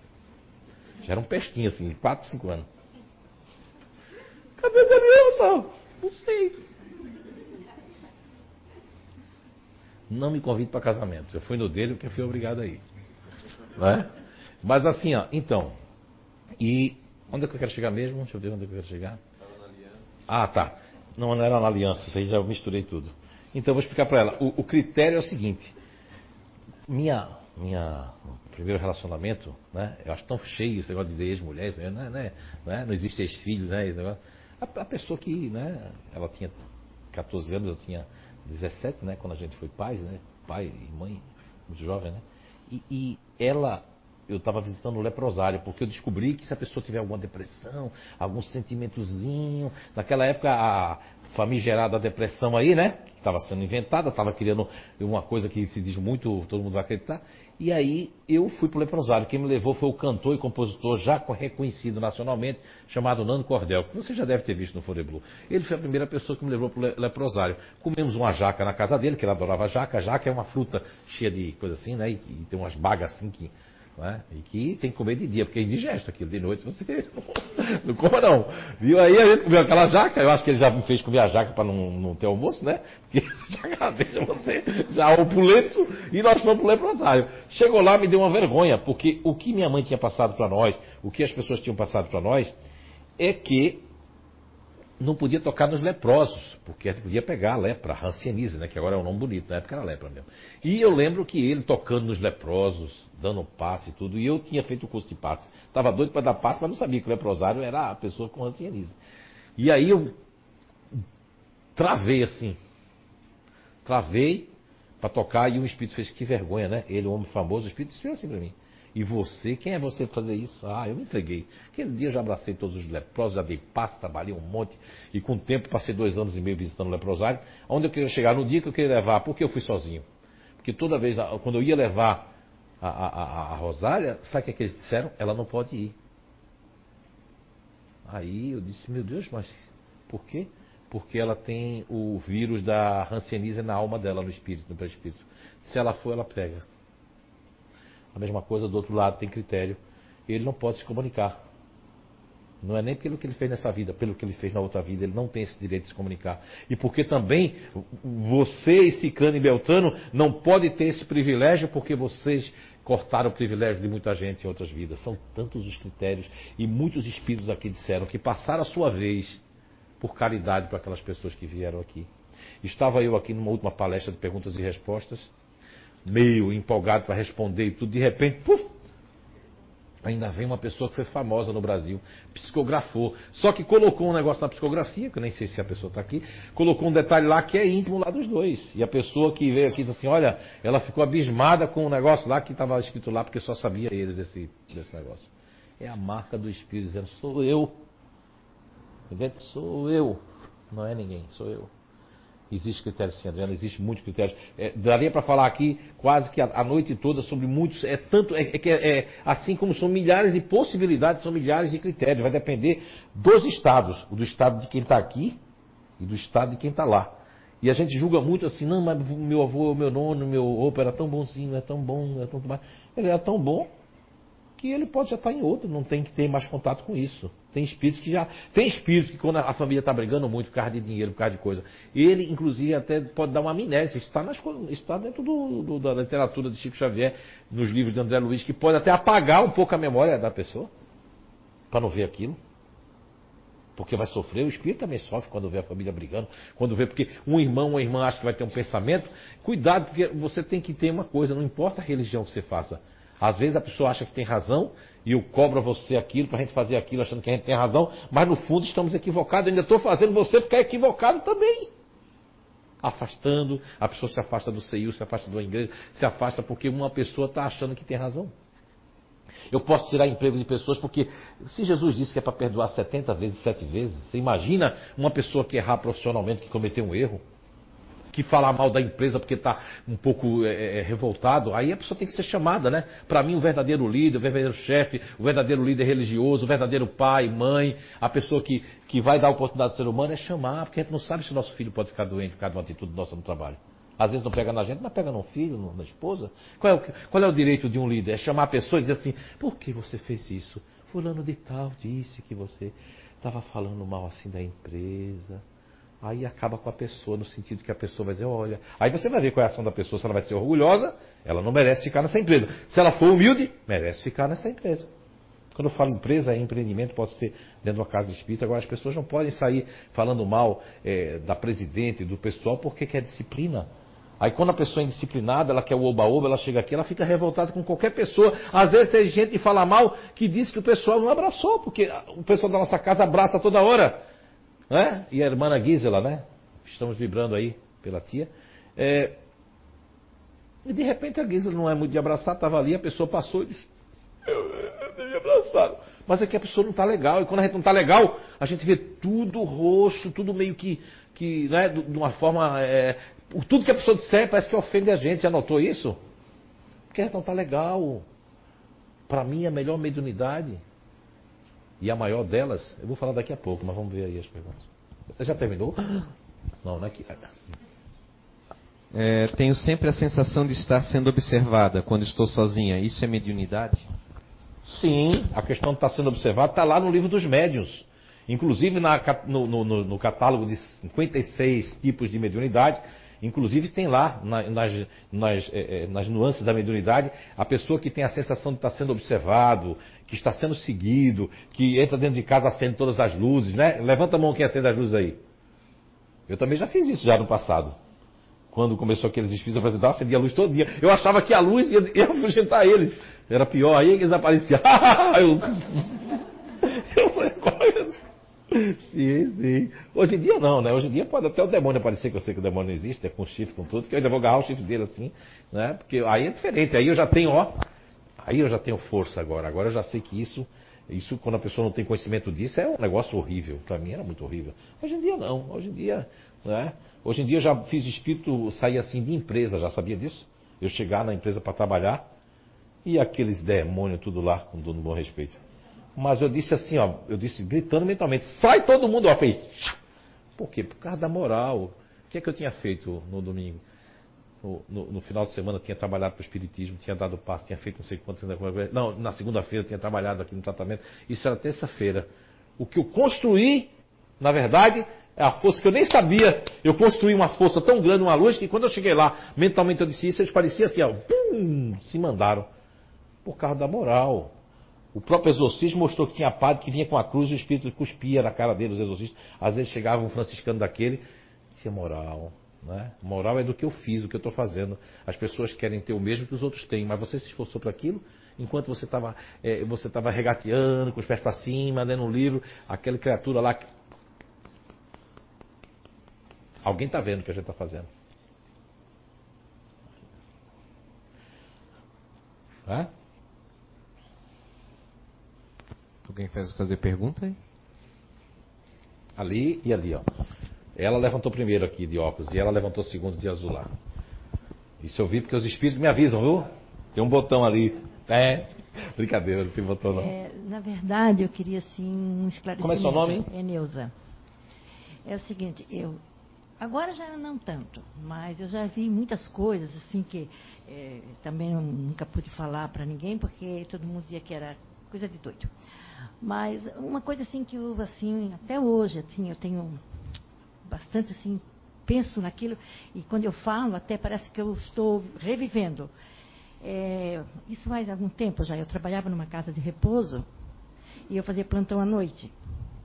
Então, quando chegava umas horas, eu olhava todos os, os velhinhos, ia, cuidava deles, estava tudo dormindo, e eu ligava a televisão e ficava na sala sentada. E eu tinha, na época, tinha uma senhora, pequenininha, o nome dela é até Elzinha. E a Elzinha era a noite toda caminhando, chamava. E que era aquilo, que era aquilo outro, mas era coisa da cabecinha dela, né? E quando eu me acomodei, que vi que estava tudo dormindo, fechei a casa toda, aí eu vi que um, um passo dentro de casa. Eu pensei comigo, ai meu Deus, lá vem a Elzinha.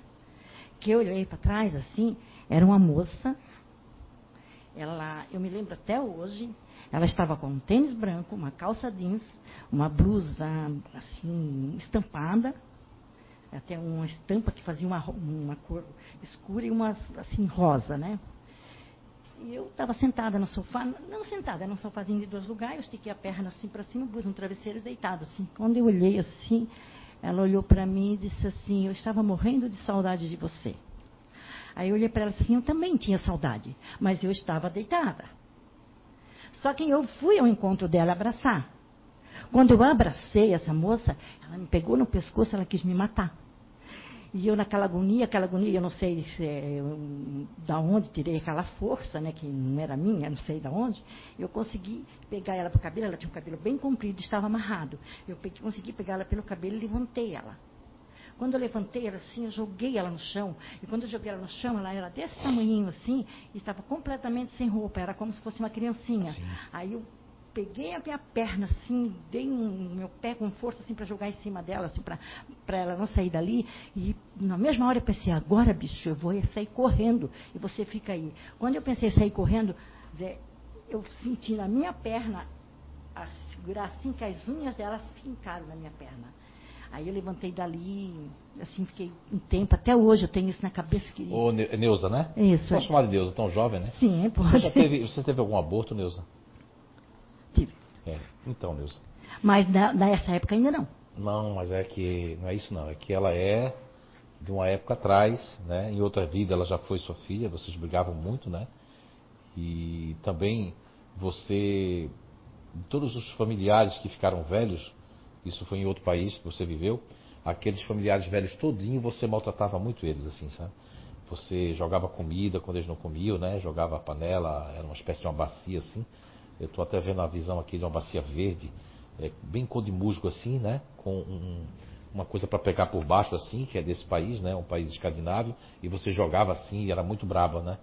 E veja que essa pessoa, ela foi, quando você viu ela regredir, foi daquele aborto, ela inclusive queria renascer é? e depois ela lhe apareceu em espírito depois, mostrando a cena que você viu, que se agarrou pelos cabelos, porque você repugnava, porque uma mãe muitas vezes repugna um filho por vários motivos. E um deles é porque aquela pessoa que foi é, uma antipatia do passado, a pessoa foi inimigo, vai vir no ventre, porque isso é uma misericórdia muito grande. Eu acredito que, acredito não, eu tenho certeza que a reencarnação é algo que traz lógica para o sofrimento humano e para a justiça das aflições que sofremos, inclusive dessa, desse desdobramento, porque isso foi um desdobramento super consciente, onde você estava lá achando que era a, a, a Euzinha, e nisso era o espírito que veio se encontrar com você, dizer que tinha saudade de você, mas era uma saudade com a vontade de dizer assim: por que você fez isso comigo? Por que você aí veio logo o tamanho de bebê? E assim que você estava contando, eu estava vendo as cenas também aqui. Tá, Você então. vê como é a mediunidade, né? Ela falando lá e eu estava vendo todas as cenas. Sou capaz de escrever tanto a roupa da calça jeans como a, a camiseta, como o cabelo longo e com um- uma coisa laçada assim, e você jogando ela no chão. Então, então isso explica também, se eu ainda era pequena, me lembro assim, a minha mãe, ela não deixava assim a gente, é, assim, estragar comida, alguma coisa, né? Ela toda a vida tinha aquele cuidado. A gente vida nasceu assim, não pobre, mas sempre na luta, né? Então minha mãe dizia assim, não, não joga comida fora. Às vezes a gente jogava, morava assim na, na, na, na roça, assim, né? Então tinha as galinhas, coisas assim, aí jogava comida assim fora. Aí, às vezes eu dizia assim, ai mãe, por que a mãe tudo a gente não pode jogar fora? Eu estou dando para as galinhas, ela dizia assim, é que tem uma criancinha, aí eu não sei se é porque eu liguei aquilo da mãe, né? É que tem uma criancinha, as criancinhas com fome vêm buscar as coisinhas que você joga. É, mãe, sei lá, inventou isso, sei lá, né? E você sabe, acredita que cada vez que eu jogava, depois daquilo, eu jogava comida fora, eu olhava, eu via uma criança sem roupa, eu sempre tenho uma visão com a criança Mas sem é porque roupa. isso é muito forte, né? Assim, você, eh, você, eu não quero contar o resto, até porque eu não, não sou, não estou sendo autorizado a contar o resto do que eu vi, né? Aham. E por que essa criança pequena e tudo mais, né? Aham. Tá? Mas existe um porquê disso aí. É uma outra coisa muito forte que você não está preparada para saber agora o que você fez também, né? Que por isso que a pessoa ter- voltar de novo e você, né? Ok? Às vezes, às vezes não, o, o esquecimento do passado, eh, as pessoas ficam com raiva, mas são as pessoas que são curiosas, revoltadas. Mas se nós lembrássemos de tudo que nós fizemos e do que nós praticamos, esse papo dizer que nós íamos consertar, não, nós íamos ficar muito revoltados com, com, conosco mesmo, viu? Tá certo? Mas, é, Neuza, é, só faz uma oração por tudo isso e a partir de hoje eles estão me dizendo que você vai conseguir limpar isso da cabeça, tá certo? Certo. Obrigada, tá? Ah, ok, isso. Tinha, mas Tem tinha mais de uma azul. pessoa que levantou a mão de ali. azul ali, ali, de azul ali. Acho que não. Boa noite. Boa noite. Seu nome? Nilda, Vilda. eu gostaria de saber eh, se os espíritos, os obsessores, eles são capazes de hipnotizar aqueles que eles querem atingir, os alvos. Sim, Nilda, consegue, mas para acontecer isso, tem que existir o que se chama de uma simbiose, de uma, eh, de uma sintonia muito forte, né? Porque a hipnose, tanto um humano pode hipnotizar uma outra pessoa, e os espíritos, quando ele tem uma sintonia e ele tem uma espécie de. de- de- de- ele é a vítima mesmo, ele é vítima e, e você, outra pessoa, fez algo que que realmente feriu ele, não é que ele tem o poder, porque o livre-arbítrio existe. Aí você dizer, que Deus, como é que Deus deixa um negócio desse acontecer, né? Essa foi a primeira revolta minha quando eu entrei no Espiritismo. Mas que Deus é esse que deixa isso acontecer? Foi estudando a reencarnação que aí eu percebi que é muita coisa que acontece hoje é para amenizar. Viu, Nilda? Isso aí é para amenizar. Então, um espírito ele consegue hipnotizar por outros motivos também. Agora, vou colocar outros motivos. Primeiro é o que eu peguei o gancho aqui. Agora, quais são os outros motivos que um espírito vai conseguir hipnotizar? Que, na verdade, o que você chama de hipnotismo, na verdade, eles chamavam antigamente de sortilégios, né? Então, como é que ele vai conseguir fazer isso? Quando, quando, tá? Existe um pacto. E quando é que existe um pacto? É quando eu estou na mesma sintonia do espírito. Eu convidei ele pessoas que, que fazem é, é, apologias a- a- a- ao preconceito, que põem coisas em redes sociais para coisar, pessoas que no passado é, é, fizeram é, fofoca, fizeram tudo. São N motivos para a pessoa é, hipnotizar uma pessoa. Agora, existe também a questão dos grupos, que as pessoas vivem me perguntando aí no Identidade, quando eu é, tinha uma pergunta que, que a minha esposa recebeu em casa, eu digo, ó, nem fala, que vem de encontro a, a isso aí. Existem grupos naturais de inteligência, que foi uma descoberta que eu fiz, e a pergunta é, que ela, o pessoal faz identidade, fizeram na internet para minha esposa mandar uma mensagem. É que se há, existe diferença nas mediunidades nos grupos de inteligência, sim, existem, mas aí já vou agora facultário. Você faz parte de um grupo, você gosta de conflito? Não. Tem dificuldade de dizer não também, né? Também. Não é verdade? Então, o teu grupo, a tua variável, é uma variável que já o humano vai conseguir hipnotizar você, você entende? Você e outras pessoas. Estou dando um exemplo seu. Eu sei que você pode estar falando não de você, mas imagine o espírito se. É, existem casos que o espírito, para. Tem muito espírito que faz sexo, inclusive com pessoas dormindo.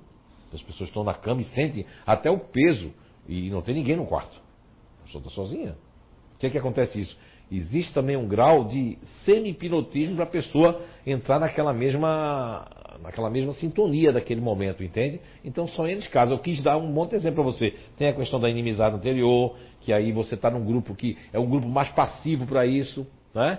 Quantas vezes você quer dizer as coisas para a pessoa e não diz, né?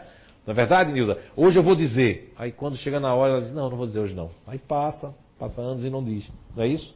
Daqui eu consegui sentir a sua energia. Daqui eu sei, eu sei tudo sobre você daqui, ó, mas não foi mediunidade. A minha psicometria pegou tudo como ela é. Ela não gosta de conflito, não quer dizer não. Ela faz parte de um grupo natural que ela, quando uma criança gosta dela, os animais tudo gostam de você. É verdade isso? Pode falar aí pra. Sim. Não é? Sim. Eu vi tanta coisa da sua vida aqui com a psicometria, mas não foi mediunidade. Daqui, ó, pra aí.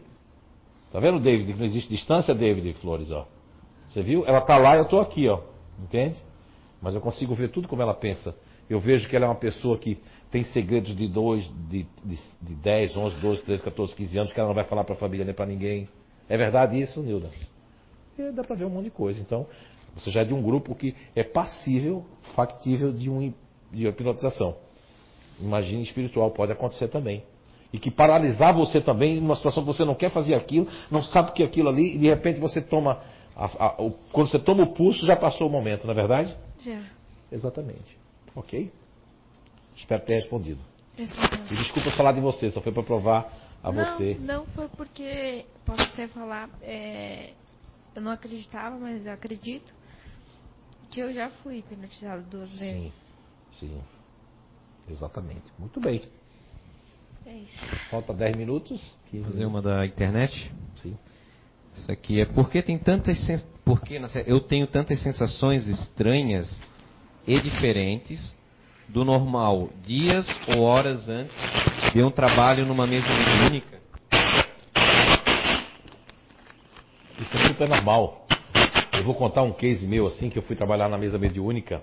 Isso era outubro de 1996. Mês de outubro de 1996. Estava eu a tomar banho no chuveiro, lógico. E chuveiro sem água quente, né? Como aqui, água tudo fria, né? Agora deve ter chuveiro quente só para o pessoal meio que se mostrar lá no Nordeste, né? Tomar um banhozinho quente, morno, né? Mas ninguém tomava banho morno lá não. um banho frio. E aí eu me lembro que eu fui tomar banho para ir para para a mesa mediúnica, né? Porque lá tinha uma luzinha verde e uma vermelha. Se você chegasse em cima do laço, a luz estava vermelha, você não podia entrar mais na sala. Disciplina. Essa foi a minha disciplina. Luz verde, acesso. Mas primeiro dá uma respirada para não chegar esbaforido lá, porque essa energia, tudo isso é uma mediúnica, é uma UTI, depende de como você considera, né? E aí eu fui tomar banho em casa e como se fosse soda cáustica no meu corpo. Meu Deus, as sensações é que aquela água estava me queimando o corpo. Meu, desliguei o chuveiro. Meu Deus do céu, tem alguma coisa errada comigo. Aí fui, na época pedi assim, tá vendo algum buraco aqui na minha. Mas eu enxergava um monte de buraco em mim. Mas, meu Deus, não tem buraco nenhum, tá tudo certo aí. Aí fui lavar as mãos como se fosse a coisa. Meu Deus do céu. Quando chegou na mesa mediúnica, depois do que o trânsito todinho, me contaram que eu recebi uma moça que foi jogada um balde de soda cáustica do namorado jogou com ciúme pra ela ficar bem feia. E ela era uma moça muito linda. Contou a história, houve todo o, o, o. E ninguém sabia, eu não contei a ninguém disso de soda cáustica. Eu não contei nenhum doutrinador, ninguém lá, a história. E eu senti tudo isso em casa. O médium, quando ele está comprometido com o trabalho, é lógico que o médium tem que ficar em casa para poder trabalhar. Isso não existe. Ele pode trabalhar o dia todo. Quanto mais cansado e mais vontade ele tiver de vir para trabalhar, mais ele vai ter é, é, é, é, coisas para proteger eles, né? Porque existe a questão assim, ó, o que não pode é um médium ou qualquer espírita fazer uma questão de chantagem inconsciente, que é aquela chantagem, se acontecer uma coisa, eu, eu vou me esforçar de novo. Às vezes está na linha, a linha pode ser aqui, ó, tá chegando Não tem um desenho que se colocava na internet que o cara está cavando, está faltando bem pouquinho, ele desiste? Já viram esse, esse desenho? Não é? Está cavando, é exatamente o que acontece. Está perto de acontecer aquilo, mas a pessoa ela perde o merecimento porque ela desiste. Porque ela acha que agora não. Aí vem aquela revolta que assim, ah, eu fiz tanto. Não, não, você não fez tanto. Tem pessoas que fizeram mais do que você. E talvez você tenha que fazer mais, porque tem gente que tem que fazer mais e aquele tem que fazer menos. O que tem que fazer menos é porque já fez muito mais. Não é? Não é isso? As pessoas olham assim, olha, em mil, dá o microfone aqui para ele, aquele levantou a mão. Em, em 1993, 94 e 90, 93, 94, 95, eu vivia dava sopa uh, com o Nando Cordel e a, a, a, chamava Caravana Amélia Rodrigues uma vez por mês, para todas aquelas marquises, para favela bandida. Depois ia para o Hospital do Câncer todo sábado, levar gibizinho, sabe o que é gibi, né? Os meninos nem sabem o que é gibi, gibi, para aquelas crianças com câncer ler. Fazia tudo isso, mas eu nem dava conta do que eu estava fazendo. Vai ver que daquilo tudo que eu fiz lá, enquanto as pessoas não estavam nem aí com nada, então você não pode nunca se comparar a ninguém, entende? Não se compara. É caridade, o que você fez, você tem que esquecer. Agora eu lembrei disso, mas às vezes nem lembro que fiz isso, nem, nem me recordo. O que está feito, está feito, parte para outra. O passado fica para trás. Deu errado aquele relacionamento, deu errado aquele emprego, deu errado aquele empreendimento. Cara, ficou para trás. Talvez era para dar errado, talvez eu não devia nem ter começado. Mas por alguma coisa do meu orgulho, ou minha, minha teimosia, não, mas ele é tão bonito, mas eu quero ele, eu quero ele, eu quero ele. Às vezes é até uma obsessão que eu cismei que eu quero ele, mas nem sei se gosto dele. Mas porque eu cismei, tem que ser você agora. E acabou, e acabou. Mas não é não, é só óbvio. Pode falar. É, boa noite, me chamo Douglas. É... Que voz de locutor, fiquei humilhado agora. Estou brincando, voz bonita, voz bonita. É, eu tive um sonho, é, sem ter conhecimento sobre mesa mediúnica, né? Onde eu vim participar, nesse sonho eu estava participando da mesa mediúnica e eu tive esse, essa sensação de ter recebido um espírito e sentido. Eu lembro só do nome dessa pessoa, né? E eu não conseguia falar nesse, nesse sonho e eu queria saber se tem alguma explicação, se eu posso estar fazendo um trabalho sim, sim, em outro. Tem uma explicação sim. Uh, no, quando eu conheci você com a sua esposa, né? Faz um, um, um tempo aí atrás, eu apertei sua mão, acho que estava ali perto daquele, daquele corrimão ali, né? Conheci você, vocês estavam trazendo a filha de vocês aqui.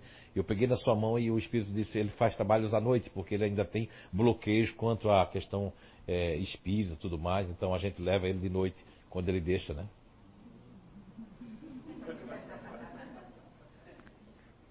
Agora você vê que. Né, agora eu posso falar isso pra você. Aí você vai dizer, por que tu não me falasse isso antes? Eu não falo. Tanta coisa que eu vejo nas pessoas, tem coisas que sou impedido de falar, porque eu era muito linguarudo, agora eu não sou mais. Agora estou passando nos testes, agora não falo. Dá vontade de falar, de mandar uma mensagem para a pessoa, aí eu não mando, porque eles disseram que não, então eu não mando. Tem coisas que a pessoa vai ter que decidir sozinha. Eu não posso. Tem hora que você é impedido, sabe? De... Inclusive, esse sonho me deu mais vontade de procurar esses assuntos sobre mediunidade. E você está aqui hoje, ó, buscando, né? Disse Jesus: buscais e achareis, né? Não é isso? Quando a gente busca, a gente acha. Ali, ali, ó. Ali, Zé. Aqui atrás também, é depois aqui, ó. Ela aqui de. Eu não sei que eu sou daltônico, se é marrom, é preto, tá, tá. Pode falar? Eu aqui. Ah. Meu nome é Bruna.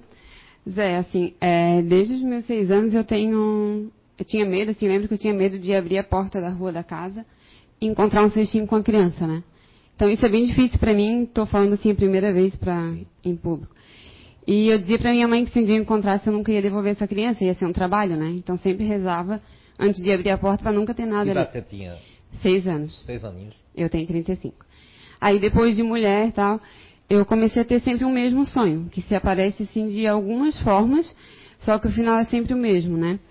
É, os últimos têm sido assim, tipo, uma guerra, um tiroteio, e tem sempre uma criança que é sempre um menino, e ele diz que ele precisa muito ficar comigo, que eu preciso cuidar dele, né? E quando não é assim, é uma moça que vem do nada e diz para mim que está doente e que eu sou a pessoa exata para cuidar do filho dela. Eu não conheço essa moça e eu vejo ela nitidamente no meu sonho. E tenho que dizer que eu morro de medo de encontrar essa pessoa na rua. Não, não, Bruno, é assim, ó, você, você participou, você num, num, num canto distante, né? Você participou da Segunda Guerra Mundial e você foi enfermeira. E o seu filho, você, ele, ele não teve, você não teve mais acesso para cuidar dele, né? E aí vocês se perderam naquele tempo, né? E isso ficou muito marcante para você, né? Tá certo? E essa moça é uma pessoa que você tratou dela e ela é, não acreditava em ninguém no mundo espiritual, nem acreditando em ninguém, e ela tem uma sensação de que você é a única pessoa que realmente deu amor para ela, porque os pais dela, é, ela ficou sucumbindo de tuberculose na vida né, terrena, e a tuberculose você cuidou dela sem nenhum medo de pegar tuberculose, enquanto as outras pessoas tinham medo. Você é, não era enfermeira, mas se tornou enfermeira na guerra, né? E você ajudou bastante gente, mas. E você, hoje também? É, você é enfermeira hoje? Eu não sabia. É, você vê como são as coisas, né? Então, né? E agora eu estou emocionado porque essa moça está aqui junto de mim. É, ela chora pelos meus olhos e diz que você fez ela encontrar o amor. Porque o espírito dela penou muito tempo, muitos anos, revoltada, mas o único símbolo que eles tinham para tirar ela dos umbrais mais profundos foi a lembrança sua, não é? Não da Bruna hoje, mas não é? Ela está dizendo o seu nome. Você quer saber o seu nome? O seu nome era Gertrudes. Ok? É isso aí. Tá bom porque eu não quero chorar aqui. Obrigada. É que se o espírito se emociona, vem para mim, né? Mas eu não sou chorão.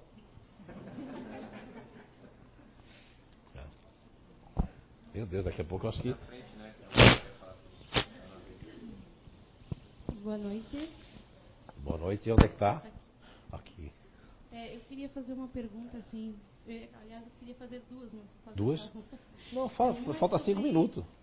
Sobre projeção astral, sobre desdobramento, saída do corpo, essas coisas. E sonho. Porque eu tenho a impressão que a minha vida no sonho é melhor do que essa vida que eu estou vivendo. Eu sempre sonho e, e lembro do meu sonho. Com detalhes. E muitas vezes, todas as vezes que eu sonho, a maioria tem alguém me perseguindo e, e me matando, me dando um tiro na cabeça. É sempre assim.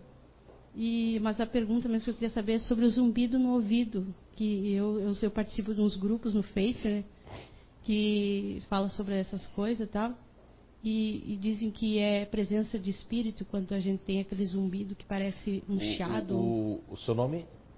É Ana Paula. Ana Paula. Então, Ana Paula, veja bem. Primeiro vamos para os sonhos, né? Essa sensação de. é, na questão 400 do Livro dos Espíritos, até a 412, é, Allan Kardec elaborou uma série de perguntas sobre o sono e os sonhos. Onde, na pergunta 403 do Livro dos Espíritos, mais propriamente dita aí a 404, há umas respostas muito interessantes nas perguntas de Allan Kardec. Primeiro diz a pergunta, a resposta que na verdade o nosso corpo é uma prisão para nós. Nós nos sentimos soltos quando estamos no mundo espiritual. Há aqueles que têm um saudosismo não só da vida pregressa, que há uma lembrança muito forte do mundo espiritual, como da própria sensação de liberdade que sente ao volver. Ao passar do tempo, as pessoas que vão tendo mais liberdade espiritual, elas também vão tendo mais acesso a algumas coisas que lhe afetaram, né? Como isso que está dizendo do tiro na cabeça, a forma como a gente foi desencarnou, isso é muito forte dentro do nosso campo da alma, né, do espírito. Agora, isso recomendo que você leia, porque é bem esclarecedor o livro dos Espíritos, de 400 até 412. Agora, se tratando do zumbido, eu tenho uma questão de pesquisa na minha área como ser humano, e vou discordar um pouquinho, mas eu, eu não gosto dessa palavra discordar. Quando a pessoa diz assim, eu discordo de você, eu fico assim pensando. É uma palavra forte, né? Então eu não estou discordando, mas eu tenho uma outra tese para isso. Eu gosto de um dizer do José Lucas de Portugal, é, que nos e-mails que ele passava, isso marcou a minha, a minha mente. Ele dizia assim no e-mail que ele, o meu amigo não é aquele que pensa como eu, mas aquele que anda ao meu lado. Nós não somos obrigados a pensarmos da mesma, da mesma forma, nem termos a mesma religião, nem o mesmo credo, nem o mesmo pensamento, mas aquele que é o amigo a gente anda ao lado, a gente não critica porque o amigo caiu, porque o amigo ligou e porque o amigo está desabafando e você não concorda. Eu acho que essa questão de discordar é uma questão de falta de bom senso em termos de amizade. O verdadeiro amigo não julga, ele escuta, ele não prejuga, ele entende, né? Porque ele pode saber que um dia pode acontecer com ele também. Agora, Ana Paula, a questão do zumbido, eu fiz assim, não fiz uma classificação definitiva, porque eu acho que nada é definitivo. Mas me chamou a atenção porque mais de 44 pessoas do grupo que eu intitulei de Grupo do Futurista, que é o GNI Futuristas, são pessoas que não ficam o tempo todo presente, estão aqui, mas podem estar prestando atenção em outra coisa, são pessoas que têm uma ansiedade do futuro. Como é que pode essas 44 pessoas reclamarem de zumbido no ouvido? Entende? Isso me chamou a atenção. Depois eu fui estudar a questão da fisiologia, que estou estudando já faz uns 4, 5 anos. Não quero ser médico, né? Até porque não vou ter diploma, né? Mas vou ter conhecimento. Eu percebi que nós temos aqui no ouvido, e eu fui para vários otorrinos que diz que não é bom enfiar cotonete. Eu não sabia disso. Ele disse que a cera é uma proteção para outras coisas. E tem gente que enfia lá o cotonete, né? Aí eu descobri, até hoje eu estou maneirando, hoje eu vou até aqui só o cantinho, com medo, porque aí eu vi, porque aí eu fui estudar fisiologia, nós temos os labirintos. Né? E as pessoas que mais têm tendência para ter uma espécie de, de labirintite, né, ou zumbido no ouvido, são aquelas pessoas que são mais ativas e que têm mais ansiedade e que são mais preocupadas. Elas podem ficar com zumbido. Quem é ativo aí com zumbido? Levanta a mão que já teve zumbido. Olha para você, olha na Paula para trás, olha aí, olha, olha ao teu redor. Quantas pessoas? Agora, essas pessoas, o que, que acontece? As pessoas podem criar Uh, e eu não acho errado isso, as pessoas querendo buscar respostas, fazerem grupos, porque como eu não entendo dos grupos, como eu não entendia da mediunidade, eu posso determinar que tal coisa é tal coisa, como aconteceu com, com a, a, as síndromes que foram criadas. Quando eu estudei boa parte de crianças futuristas, crianças que não prestam atenção no que é interessante, que sai muito fácil do corpo, dirige um carro, mas não está prestando atenção, faz curva, mas chega no lugar e diz, como é que eu cheguei aqui, né? Pilotos automáticos. Essas crianças foram diagnosticadas, né? na verdade, porque não tinha outra resposta como déficit de atenção. E, no entanto, são crianças que não sofrem déficit de atenção. E você não sofre de nenhuma obsessão de zumbido. Não é espírito nenhum, porque o espírito vai fazer assim, ó.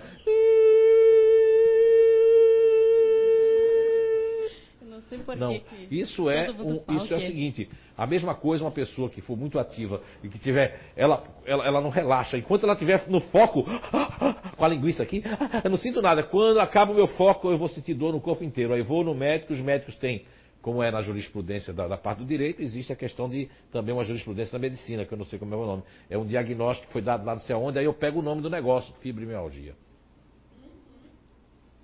Ok? Mas as pessoas não sabem disso. Aí quem sou eu, esse Zé de nada, para julgar se as pessoas não conhecem os grupos? Vai demorar ainda muito tempo, eles já disseram para mim. Vai chegar gente que vai melhorar muito isso eu tenho que ter a paciência, não posso ter a pachorra de, de ficar é, fazendo aqui nem ali, e ter a paciência e fazer a minha parte, e que as pessoas entendam que possam ser mais felizes. O seu zumbido faz parte do que você é, e não de nenhum espírito. Uhum. Eu descobri o meu GNI pelo livro, Você é Cura. Ah, é? eu, eu, acho que eu sou futurista racional. Então, pelo eu, que eu li é, lá... Você, você, você, você não é, você está, e você faz parte desse grupo, realmente. Eu estou dizendo que eu estou bonzinho hoje. E eu não sou ativa. Não, não. não Você vê a sonhadora, só vem pensando. É. Aí faz mil projetos, daqui a pouco não É, isso aí. E lá no meu serviço tem gente que me chama de ET. ET? Por causa que eu acredito em, em extraterrestres. Não, mas você não acredita que você é um ET mesmo. Bastante. Você veio de outro planeta. Eu já sonhei com extraterrestres, já Mas você com... veio de outro planeta e você está estagiando na Terra. Cuidado. Ó, no meu planeta mesmo, isso que a gente faz de entrar na cabeça dos outros é comum lá. A minha nave está aí? Ah, por sinal, tá no horário dela partir, tá? É, é Infelizmente. Infelizmente vamos ficar devendo, tá? Vai ficar para uma próxima Olha, aí que a gente extrapolou já André, o horário. Às vezes eu tiro essas brincadeiras e sou julgado também, né? Não ligo para isso. Mas isso não pode tirar o mérito da casa, o mérito dos espíritos que estão aqui. A gente brinca porque a vida já é tão difícil, né? Mas o importante é brincar com respeito, é brincar com, com seriedade, né? Eu brinco com os espíritos às vezes, às vezes eles brincam comigo também, e não por isso nenhum espírito faltou com respeito a mim, nem eu falto com respeito a nenhum espírito, né? O importante não é o tom que se fala, nem como se fala, mas é o que se pensa quando se fala. Né? Eu posso falar da mediunidade que eu ia falar, para terminar? A Bom, maior mediunidade que existe, agradecer o André, né, primeiramente, né? Agradecer a, ao André, a todos vocês que vieram aqui, aos que estão na internet, aos que vão ver isso depois e dizer que a maior mediunidade, com esse tempo todo que a gente está tentando nos espiritualizar, que são 31 anos, né? A maior mediunidade de todas elas é o amor. Não o amor de casal, não o amor de pai e filho, de mãe, mas o amor que Paulo de Tarso falou, não é? Sobre o amor. Que o amor não julga, não prejuga, não exige. O amor é simplesmente compreender, entender. E para poder aprender esse amor, a gente tem que se colocar no lugar do outro. Como é que se coloca no lugar do outro? Quem não nasceu com o emocional, quem não nasceu com a empatia. A gente, primeiramente, pensar se fosse comigo, é uma forma de se colocar no lugar do outro. E se fosse eu? Como é que eu gostaria que fizessem para comigo? Será que eu gostaria que me julgassem, que me criticassem ou que estendesse a mão para me ajudar?